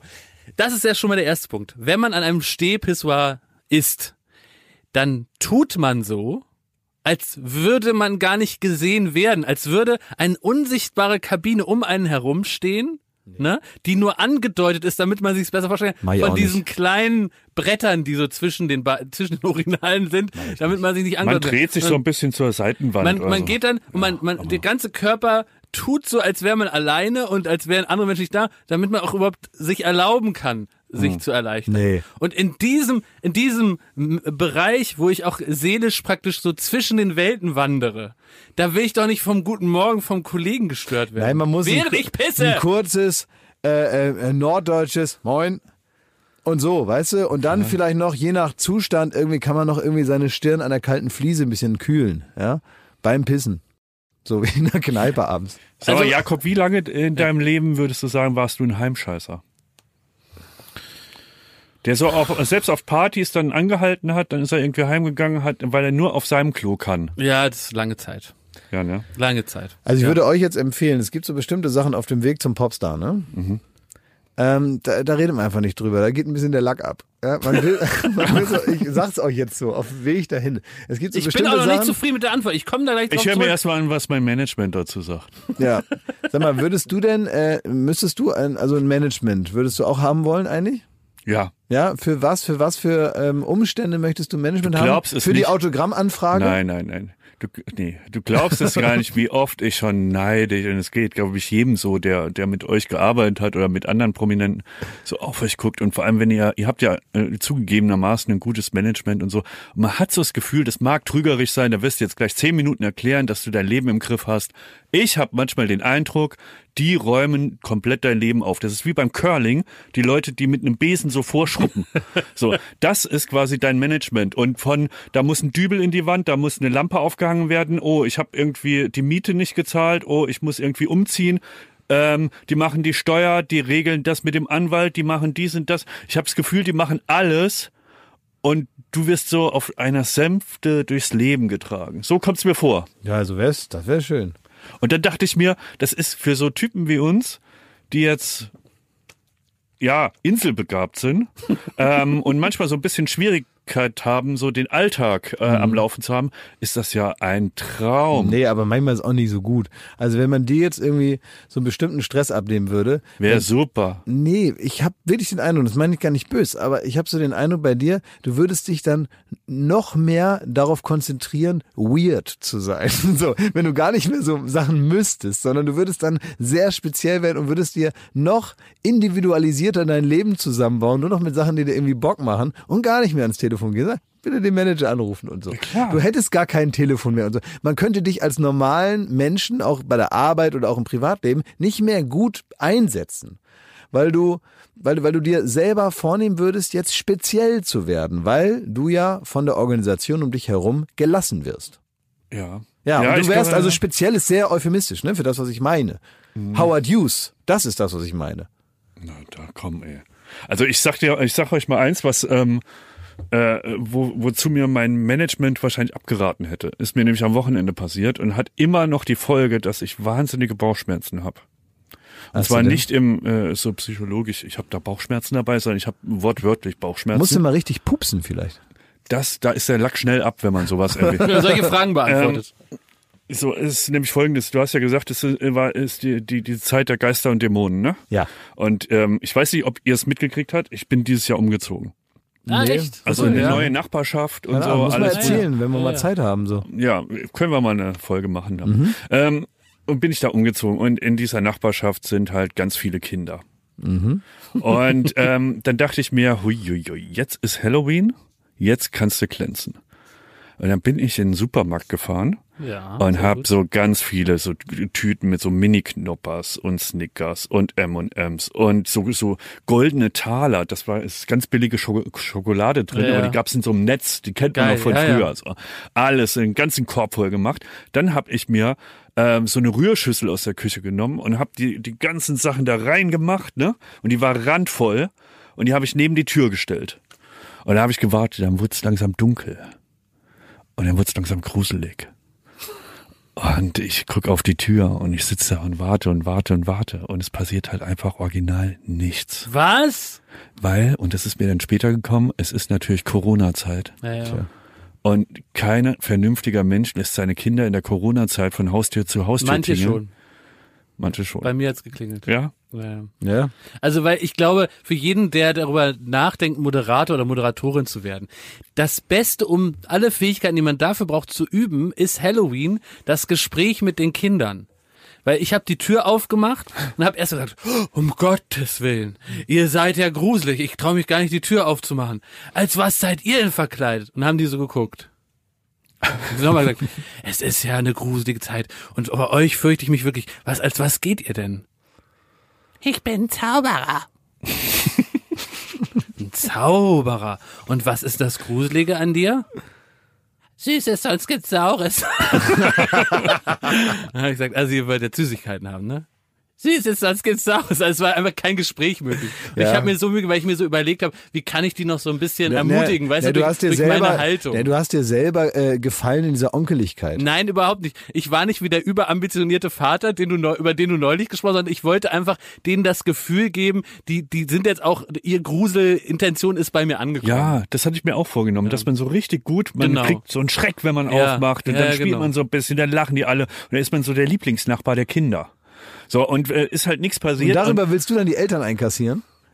Wer weiß. Wer ist das der Weg? Ja, weil ich halt kein Management habe. Der witzige Onkel das, Thomas. Ich muss das also, ja, ich habe mir dann auch vorgestellt, die rufen mich dann an, sagen so, äh, also wie sie da mit den Kindern ja, umgegangen genau, sind, das ist ja, ja, wunderbar. Die haben, ja. die erzählen ja von nichts anderem mehr. Als, das war als wie einfach, sie sich erschrocken haben. Ja. Und ja, sagen wir, also am Ende hatte ich halt diesen riesen Topf voll Süßigkeiten.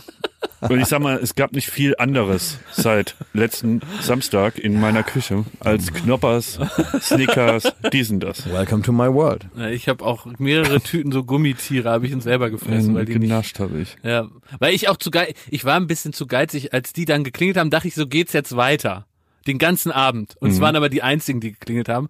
Und dann habe ich denen nur so zwei Tüten Haribo gegeben. Und dann haben die schon so süß gesagt, ja, wir teilen die uns auf. Und dann fand ich auch so, ja, das ist eine richtige Geste auch, ne? dass die jetzt nicht so von mir gleich sieben Tüten kriegen, sondern so zweimal so zum Teilen. Und dann habe ich gesagt, tschüss und alles Gute. Und dann äh, kam halt keiner mehr. Und dann, äh, dann lagen die da so, diese mhm. Sachen, die ich extra schon nicht kaufe, damit ich die nicht zu Hause habe. Und dann habe ich die ganze Tüte da gefressen. Ne? Naja. Völlig haltlos. Ja. Wie David Hasselhoff in diesem in dem Video mit dem Burger habe ich mir die da reingepfiffen, ey, Wahnsinn. Irre. Mir ist ähm, eine neue Kommunikationsart, die eigentlich für dich gut ist. Ich wollte das mal so, äh, ich weiß nicht, ob du das schon machst. Ja, ich dachte, das wäre was für dich, so ein kleiner mhm. Mini, so ein, sagen wir, so ein, so, ein, so ein Phänomen unserer Zeit, was dir vielleicht auch so ein bisschen manchmal so es einfacher macht. Du hast ja so eine, eine Mischung aus, du willst ähm, du willst irgendwie nicht aus der Reihe fallen, du willst höflich sein und du willst gerade auch mit Leuten, die du jetzt nicht so gut kennst, willst du irgendwie so kommunizieren, dass die denken, du bist ein normaler Mensch und so, ne? Das, äh, Nein, so, das ist doch dein Ding, wenn du jetzt zum Beispiel mit Nachbarn und so, ne? Mhm. Dann willst du freundlich sein ja, und das ist dass nicht... Dass die denken, ich wäre ein normaler Mensch. Nein, aber jetzt, oh man, so meine ich es nicht. Das, das, das, das, Wie Ted Bundy, da dachten sie auch lange, es wäre ein normaler Mensch, ey. Der war Nein. äußerst charmant. Ja. Nein, dass, dass du, dass du praktisch deine höfliche Thomas-Art, die du für Fremde machst, manchmal die etwas höflicher Machst, als, also du merkst also einfach, ich mach diese Art für Fremde, dass sie irgendwie ein hinters Licht geführt werden. Nein, so weiß ich Nein, aber du hast so eine höfliche bevor die Maske ganz, fällt. Nein, du hast nein, so eine professionell höfliche so eine, Art so eine, manchmal. So eine ganz normale öffentliche Höflichkeit, ja. die man mit Fremden eher mal hat als mit privaten Leuten, weil man denen ja mehr zumutet. Sagen wir es so. Okay? ja.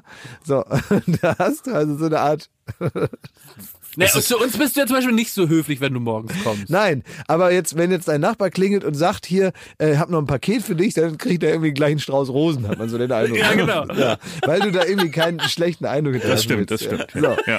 Und, und aber das ist mein normales Wesen. Und habt ihr nur einfach mal drüber nachgedacht, dass ihr vielleicht meine andere Seite rausprovoziert? Ja, das sind immer so Leute, die dann sagen, du machst, dass ich das gesagt habe und so. Ja. Ne? Herzlich willkommen im Sommerhaus. Aber jetzt, das ist eine andere Geschichte. Ich will, will dir eigentlich einen Tipp geben, dass ich bin jetzt so reingeraten. Jetzt lass ihm so mal seinen Tipp geben, so eine Schmitty. Persönlichkeitsbeschreibung. Deine Art schon. Mit naja, super Tipp. Nee, weil du weißt ja dann manchmal nicht mehr, äh, du, man kommt ja dann gerade in so SMS-Kommunikation und du fragst mich dann, oder auch hier im, im Podcast dann oft, ja, wie machen wir das denn jetzt? Ist jetzt praktisch das Gespräch jetzt schon vorbei? Also wie oft schreibt man denn dann hin und her und ist dann auch wieder gut und dann wünscht er einem noch einen schönen Abend, muss man ja auch noch mal einen schönen schönen Abend hinterher wünschen? Oder ist dann irgendwie, also wer hört auf mit den, mit den Gesprächen und jetzt kommt da irgendwie noch ähm, zum Beispiel so ein, so ein Video kommt jetzt noch zurück. Ähm, so ein, irgendwie so ein, so ein Video, so ein, so, so ein witziges WhatsApp-Video, was mhm. vielleicht ein bisschen eigentlich peinlich ist und ich weiß nicht, wie ich darauf reagieren soll. Und da gibt es eigentlich ähm, einen ganz kleinen Kniff der modernen Kommunikation, wie es funktioniert, dadurch, dass man jetzt mittlerweile nicht nur immer nur mit klassischen SMS hin und her schreibt, sondern es ja jetzt andere Möglichkeiten gibt und schreibt ja auch oft über soziale Netzwerke persönliche Nachrichten. Und statt einer Egal-Antwort wie dir auch, ach witzig, haha, süß, bis bald. Also diese ganzen Egal-Antworten kann man mittlerweile einfach die letzte Nachricht desjenigen, mit dem man kommuniziert, mit einem Herzchen kommentieren. Das ist das neue Ding. Wenn jetzt dieser Typ, der, Ja, weißt du, du hattest dieses Problem, ne? Ja, ja, ja, ja. Der schickt dir dieses Video Ach, Stimmt, das wäre die, das wäre die Lösung gewesen. und du kannst einfach mit einem Herzchen, nicht jetzt praktisch ein Herzchen zurückschicken, that's one too much, aber du kannst praktisch seine Nachricht liken, sagen wir so. Und da musst du nicht darauf reagieren, du musst jetzt keine Antwort geben, du musst auch das Thema nicht weitertreiben, sondern du kannst einfach seine Antwort liken. Und das macht man ja auch manchmal im Privatbereich. Wenn jetzt jemand dir was sagt, du hast keine Antwort darauf und du nickst einfach nur und sagst, ah ja, Man kann zum Beispiel dazu so die Augen so gleichzeitig zusammenkneifen, sagen so. ja. Ja. Dann hat man die Antwort desjenigen geliked. Und das Ja. gibt es jetzt auch in ähm, digitalen Konversationen, also Stimmt, auf dem das Handy genial. oder so. Du Und das kannst ja auch- habe ich jetzt immer mehr, immer Du mehr kannst ja kriege ich auf das die, jetzt. auf die, wenn du es im Messenger-Dienst bekommst, auf das, was da geschrieben wurde, praktisch auf Antworten drücken und dann ein Herz als Emoji machen. Dann hast du das ja praktisch übertragen, was man bei Instagram mit so einem Doppelklick macht, ne? Ja, ich Wäre doch dasselbe, oder ne, nicht? ne, man kann an die Nachrichten selber irgendwie so, ich weiß nicht, wie das geht. Das geht ja nur bei Instagram, mit Ja. diesem Doppelten. Aber das kannst du ja auch einfach mit dem Herz antworten. Ich finde es ist dieselbe Nee das, Aussage. nee, das geht auch bei, ähm, bei, bei iMessage, geht es auch. ah, okay. Bei Ja. welchem muss man denn aufpassen, auch wenn man da so ein Herzchen schickt? Das wird viel zu groß. In Äh, einem Messenger, Telegram, bei Telegram. Telegram, da Telegram. hast du, da schickst du da auf einmal, du willst da auch so einen kleinen Like da lassen, ne? und, dann schickst du ist da ein ein vier Kilo Herz. riesiges Herz, ne? Und da muss man nochmal drei Sätze schreiben, dass das jetzt ein bisschen zu groß geraten Das war. stimmt, ja, da muss man dann aufpassen. Und was auch einigermaßen inflationär eingesetzt wird, ist mittlerweile, es gibt sie. Früher gab es sie in München in echt, habe ich, stelle ich mir so vor, ja, in so einer, in so einer, weißt du, in der Hochzeit von Uschi Glas. So stelle ich mir vor, dass es in diesem München gab es die sogenannte Bussi-Bussi-Gesellschaft. Ja. Ja, mittlerweile sind das halt irgendwelche äh, Start-up-Koksnasen, ich weiß es nicht, äh, die jetzt momentan den Ton angeben, auch in solchen Städten, aber dieses schöne, beschauliche Weltstadt mit Herz. Monaco Franz in München. Monaco Ja, Franz in Rossini. München. Ja, Uschi Glas München, ne? Das war noch Bussi hier, Bussi da. Und diese Bussi-Bussi-Gesellschaft hat sich auch digitalisiert, denn es werden relativ inflationär äh, Emojis mit Bussis verschickt.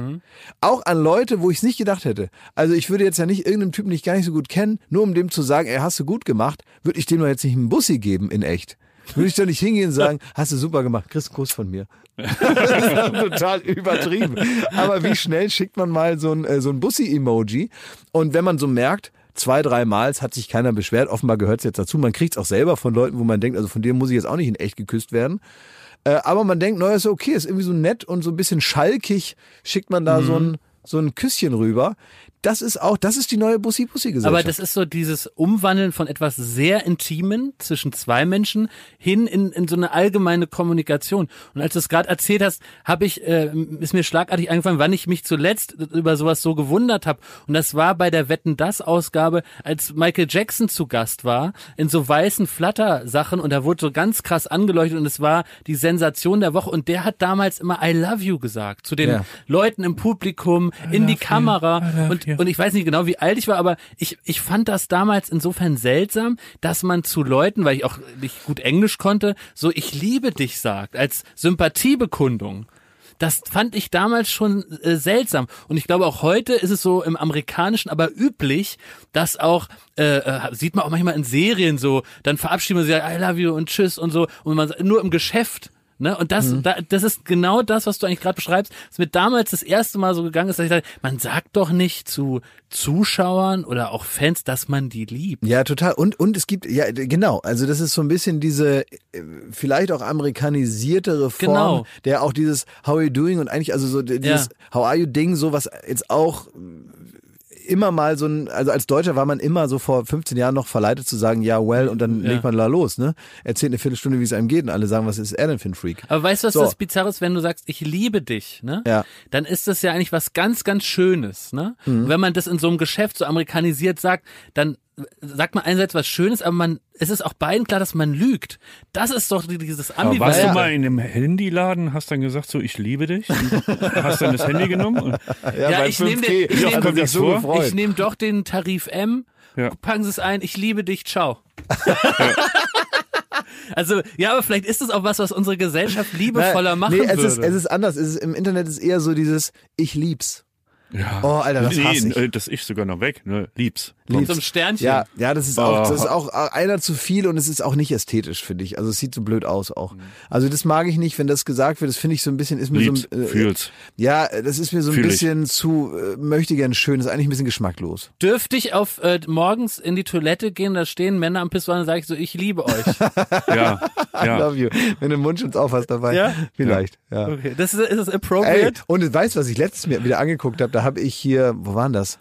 Rohwetter habe ich geguckt auf Netflix, ne? Diese wahnsinnig gute Dokumentation da über den äh, über die äh, dann doch tragische Ermordung des Treuhandchefs damals und so unbedingt mal anschauen, wer es noch nicht gesehen hat. Ich glaube vier oder fünf Teile oder so sind's. Ähm, da geht's also äh, naja, um, um die Wendezeit und so. Und da geht's auch um das wiedervereinigte Deutschland, all die Probleme, die damit einhergehen und auch das Zusammenführen zweier Wirtschaftssysteme, wo eins nicht mehr ganz so intakt war und das andere jetzt auch nicht alles tragen konnte und so und natürlich den Unmut der Menschen und so weiter. Das heißt, da ging's also auch um ja, die Zusammenkunft von Ost und West und aber auch nochmal der, der, der interne Zusammenhalt der Oststaaten und die Solidarität untereinander. Und da haben sie also nochmal Archivbilder gezeigt. Man sieht also ganz viele Archivbilder, die man teilweise nur so aus der Schule kennt oder aus so ikonischen Bildern. Und da habe ich nochmal gesehen den Bruderkuss zwischen Brezhnev und Honecker. Und der ist ja nun nicht nur zwischen den beiden, sondern sowieso im Kommunismus als Solidaritätsbekundung völlig normal, einen Bruderkuss zu machen, der eben nicht Bussi links, Bussi rechts ist, sondern komplett in die Mitte. Echt das auf dem Mund? Ich dachte auf die Wange. Nee, das ist also, Ja. wenn dann so halb auf die Wange und halb auf den Mund. Also es ist schon, Ja. das wesentliche Charakteristikum ist schon, dass man echt in die Mitte küsst. Viel Spaß mit Corona, sag ich mal. Ja, also da Super intim eigentlich, ne? super intim und vor allen Dingen auch ähm, ja auch eine wichtige doch, doch auch ein wichtiges Symbol dann, das öffentlich zu machen in so weirden Situationen wie so komischen äh, Parteiaufmärschen, so sozialistische Paraden, die sowieso viel von der Wirkung leben und so. Und dann müssen die das noch auf der Bühne machen. Dann denkt man auch, Menschen, ihr seid alle so komisch. Da macht man also etwas, was einem im Wesen natürlich jetzt nicht so nah ist. Und auch der Brezhnev wird nicht gedacht haben, also den Honecker, den, dem drücke ich gleich so einen richtig geilen Kuss mal ins Gesicht. Der will jetzt nicht gedacht haben, nimm mal, hoffentlich werde ich da nicht geil, ne? Sondern der wird gesagt haben, das wird, muss ich jetzt mal machen. Und der wird auch gedacht, das muss ich jetzt mal machen. Und auch mit der Überzeugung, mit der man es macht, so sehr lebt man die Solidarität und guckt euch das nochmal an, bei YouTube gibt's das ja, wie der Honecker den verspeist, den Brezhnev. Wirklich, der rennt auf den zu und der saugt sich an dem fest. Das habe ich zuletzt gesehen bei Bauersucht Frau am Regionalbahnhof. Wie der da auf den zustürmt, als, als hätte der seit zehn Jahren kein Küsschen mehr gekriegt und sagt, jetzt hole ich mir das alles zurück. Und zwar hier vom Brezhnev, mir doch egal. Jetzt wird alles abgeknutscht, was Noch ein Grund, weshalb man kein Politiker sein sollte. ne? Ja. Nee. Also zumindest nicht in der Zeit und auch nicht in diesem System. Who knows, was da alles so kommt. Ähm, aber die zwei, also ist ja gut, ne, dass, dass man irgendwie, also es gibt ja äh, alles besser als sich gegenseitig totschießen. Ähm, so, ähm, was ja, was ja vielleicht äh, in, in uneinigen Staaten auch mal vorkommt in Auseinandersetzungen, ja. Äh, dann lieber Solidarität miteinander, aber so weird. Ähm, ist mir aufgefallen, dass unser lieber Kollege Konstantin, der immer hinter der Scheibe hinter äh, hier von unserem Studio sitzt, Kultkonsti und Pfeife. Konsti und Pfeife. Kult Konsti hat sich in einer Croissant-Schleife verfangen, aus der er ohne unsere Hilfe nie wieder rauskommt. Es ist so, Kult Konsti hat vor vier Wochen uns hier einen Teller hingestellt, voller Liebe und war bei einem tollen Bäcker und da waren so leckere Schokobrötchen und frische Croissants. Und dann haben wir gesagt, und speziell selbstverständlich ich, ach Mensch, Konstantin hier vom äh, dem Bäcker, den ich auch kenne, super, ach wie lecker. Und Klaas und ich haben dann auch deins noch mit aufgefressen, Schmidti, weil wir lieben sowas, wir naschen das dann weg. Und hat er praktisch sich großer Freude ausgesetzt gefühlt. Ja. Ne? Dann kommen wir nächste Mal hierhin, nächste Woche im nächsten Podcast. Und wieder steht da ein Teller, Mensch, kommen wieder die herrlichen Sachen und die gefressen. Und Schmidt, dürfen wir deins auch noch fressen, du, ja, wir das gefressen, ne? Dann passiert es wieder und wieder. Und Konstantin kann jetzt da nicht mehr raus. Er ist gefangen in der Croissantschleife, weil er ja nicht an einem Tag es nicht mehr hinstellen kann, weil wir würden sofort fragen, Konstantin, haben wir was falsch gemacht? Liebst du uns nicht mehr so wie in der letzten Woche? Ähm, Kannst du uns nicht mehr so leiden? Warum entziehst du uns deine Liebe so? Was, was ist denn los mit dir? Also er, er ist gefangen und es gibt solche Situationen in jedem Leben. Zum Beispiel, wenn in normalen Bürozeiten es sich eingebürgert hat, dass wenn man sich einen Kaffee draußen im Laden holt, dass man dann jemanden speziell fragt, ob man dem einen mitbringen soll. Und dann bist du schon beim nächsten Mal auch in dieser Croissant-Schleife, weil du ja dann dich fragen musst, warum bringt der mir diesmal keinen Kaffee mit? Der bringt mir doch immer diesen Kaffee mit. Habe ich was falsch gemacht, dass er mir jetzt nicht mehr den Kaffee mitbringt? Und ich frage euch, wie kommt man raus aus der Croissantschleife und in welchen Croissantschleifen seid ihr gefangen? Sabine ist in einer Schleife gefangen. Sabine hat mich letztens, die Sabine macht mir manchmal morgens, wenn ich ganz früh schon in einem Büro bin, ist Sabine noch nicht fertig. Die will ja immer so früh Bekannt anfangen. vielleicht noch von Zirkus Halligalli Ja, genau, und ja. arbeitet bei uns im Büro. Ja, genau. Die Ne? hat früher im Studio da Ja. gearbeitet, da wie 27 Jahre oder sowas und hat da schon Dieter Thomas Heck da äh, die Mülleimer leer gemacht. Und ähm, beim, bei der Hitparade war sie schon, hat das auch total gerne gemacht Ja. und hat, äh, hat erzählt immer begeistert aus ihrer Zeit, als Kurt Krömer in den Studios äh, seine Shows gemacht hat. Das ist mein Kurt, sagt sie. Ja. Der ist so lieb und der hat immer mit mir geredet und der war so nett immer zu mir. Und so, also alles das, was man so von Kurt Krömer vor der Kamera vielleicht vermutet, das passiert auch hinter der Kamera. Ich kann durch Sabine, die also nur Putzfrau in den Studios war, also sonst ja mit ihm als äh, Menschen jetzt nicht viel zu tun gehabt hätte, die hat immer erzählt, wie unglaublich nett Kurt Krömer wirklich zu jedem ist. Außer so tatsächlich so Leute mit Geld, die irgendwo eine Chefposition haben, den tritt er auch mal in den Arsch. Das würde aber nicht passieren bei irgendwelchen Menschen, die da ehrliche Arbeit verrichten. Also so, wie man sich Kurt Krömer wünscht, ist er wohl auch. Ähm, so, das ist das eine. Und jetzt ist so, dass wir dann ja weggegangen sind nach Zirkus Halligalli. Ich weiß nicht, ob, ob die Geschichte jetzt jedem bekannt ist, deswegen erzähle ich es nochmal kurz. Und dann äh, ja, stand da Sabine, irgendwie so, wie man sie so kennt. Und dann haben wir gesagt, willst du mit? Sabine mit. Ja, arbeitest du halt jetzt bei der Florida. Bist du halt nicht mehr da jetzt in dem Studio und hat sie gesagt, jawohl. und hat den Handfeger in die Ecke geschmissen und gesagt, fuck you all. Und ist dann zu uns gekommen und haben wir gesagt, was willst du denn da machen? Ja, ich will putzen. so, und ähm, das macht sie gerne und hat jetzt, glaube ich, äh, Arbeitszeiten, die sie sich, also die Anfangszeit ist relativ früh, das hat sich aber so ausgesucht, dass sie gesagt hat, sie kann das irgendwie nicht anders. Aber es ist jetzt alles schöner als vorher und auch nicht mehr irgendwie eine Person für fünf Studios und äh, alles irgendwie ein bisschen besser jetzt.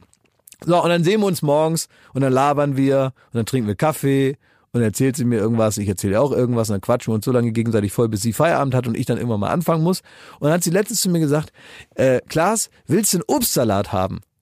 Dann habe ich gesagt, ja, ich will einen Obstsalat. Und dann habe ich mir noch so heimlich gedacht, ähm, wo holst du den wohl jetzt her? Ich gesagt, hast du Obstsalat? Nee, ich mach dir einen. Ich gesagt, wie, wie willst du mir denn jetzt einen Obstsalat machen?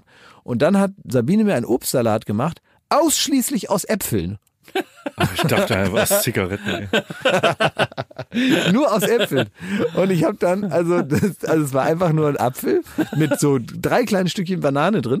Ähm, äh, und ich habe einfach, also es hat super geschmeckt und ich habe den ganzen Apfel äh, gemacht, aber es war eigentlich nur ein klein geschnittener Apfel. Ja. Aber es war Ja. ein Obstsalat. In Ja. Sabines äh, Spezialobstsalat war das wohl.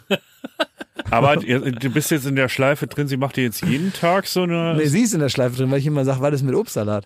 Ja, komm her, Sabine. Und die sagt dann immer, ich habe jetzt keine Zeit und ist sie weg. Also sie, sie lässt sich da nicht so richtig in die Schleife nehmen. Sie lässt dir tatsächlich. die Croissant-Schleife. Nee, weil sie sagt, sie hat doch jetzt anderes zu tun. Und manchmal bringt sie mir vom Bäcker einen Tempelhof, weil der Bäcker sagt, dann gehst du wieder zu Joko und Klaas. Und dann sagt sie, jawohl. Und dann manchmal gibt der Bäcker ihr ein Eibrötchen mit für mich. Das Oh, ist für Klaas, das soll der mal essen. Und dann liegt das bei mir so, äh, so mayonnaisig auf dem Tisch. Und dann sagt sie, ja, mein Bäcker hat mir, hat dir wieder ein Brötchen geschenkt. Und dann esse ich das Brötchen von dem Bäcker von Sabine aus Tempelhof. Ja, und dann ist die Welt wieder in Ordnung. Also du bist eigentlich so ein Nutznießer von all den Leuten, die in so eine Croissant-Schleife da gefallen. Äh, Also gefangen- letzte Woche ist euch aufgefallen, dass da nur Croissants lagen? Letzte Woche ja. Und gar keine enttäuscht. Rosinenschnecken und gar keine Schokoladenbrötchen. Äh, Brötchen. ich war eine Dreiviertelstunde früher hier und habe alles aufgefressen. Echt? Ja, jetzt wisst ihr das. das ist wirklich wahr, ne? Ja, ich habe da hinten bei Pfeife da alles vollgekrümelt. Es ist so, ne? Ja. Und Also ich habe so- dann, ich hab dann so- einfach gesagt, ja, können, wenn die halt so spät kommen. Aber sollte man, sollte man Leute aus der Croissant-Schleife entlassen, wenn man selber merkt, man hat, man ist praktisch zwar Profiteur der Schleife, aber es kann ja nicht unendlich so da habe ich einen weitergehen. guten Tipp für dich. Ähm, auch schon erprobt. Und zwar mit meinem Kollegen äh, Daniel Rauli Rauleder.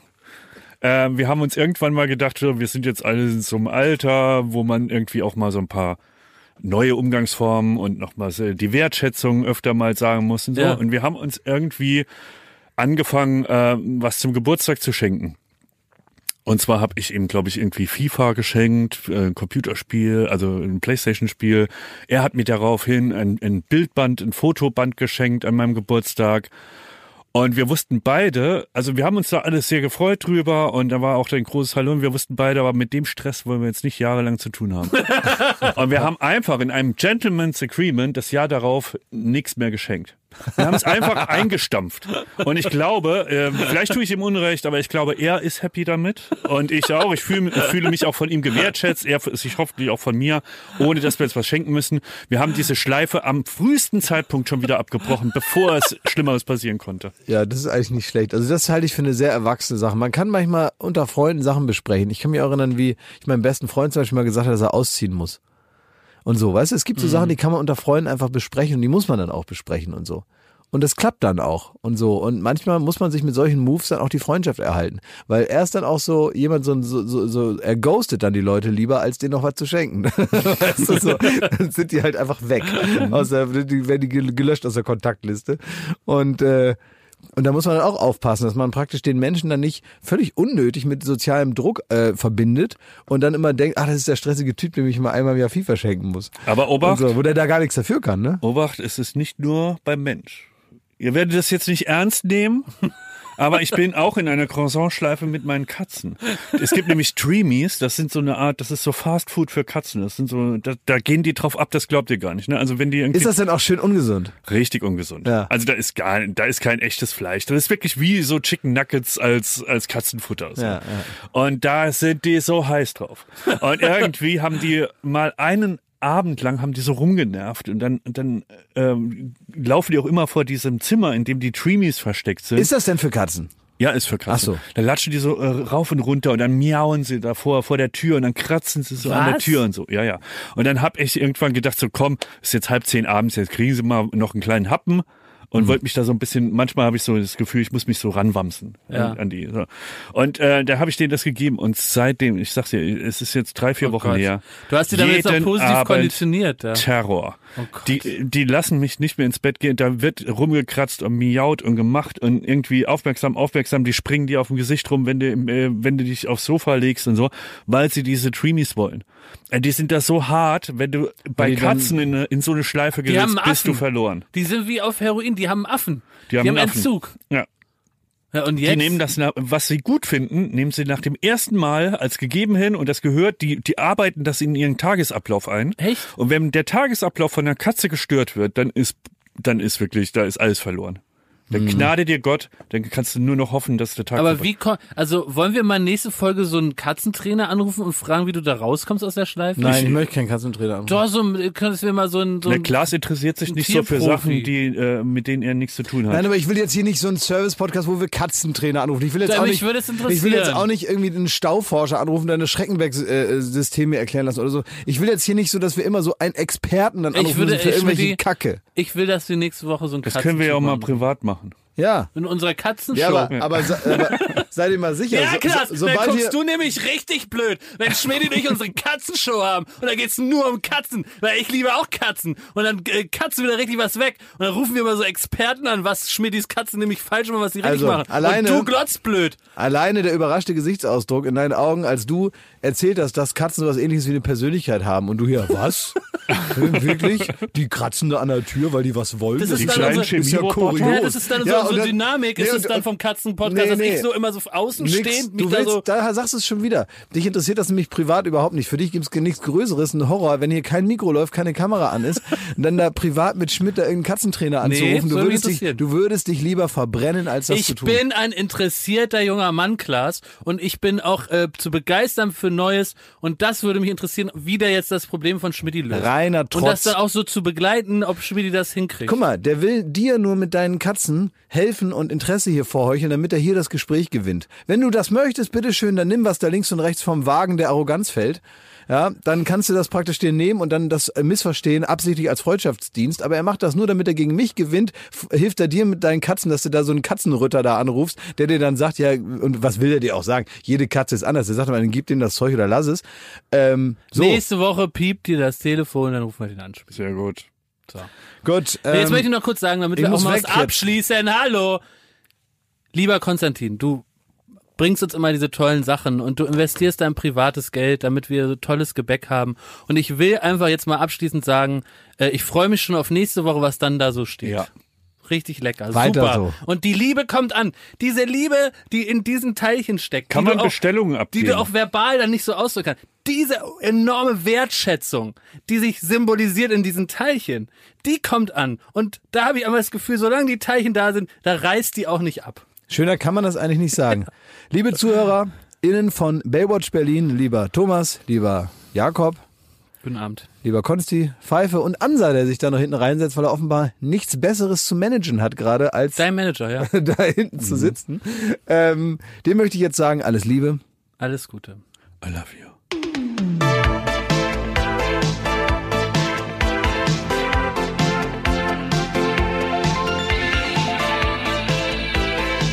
Baywatch Berlin.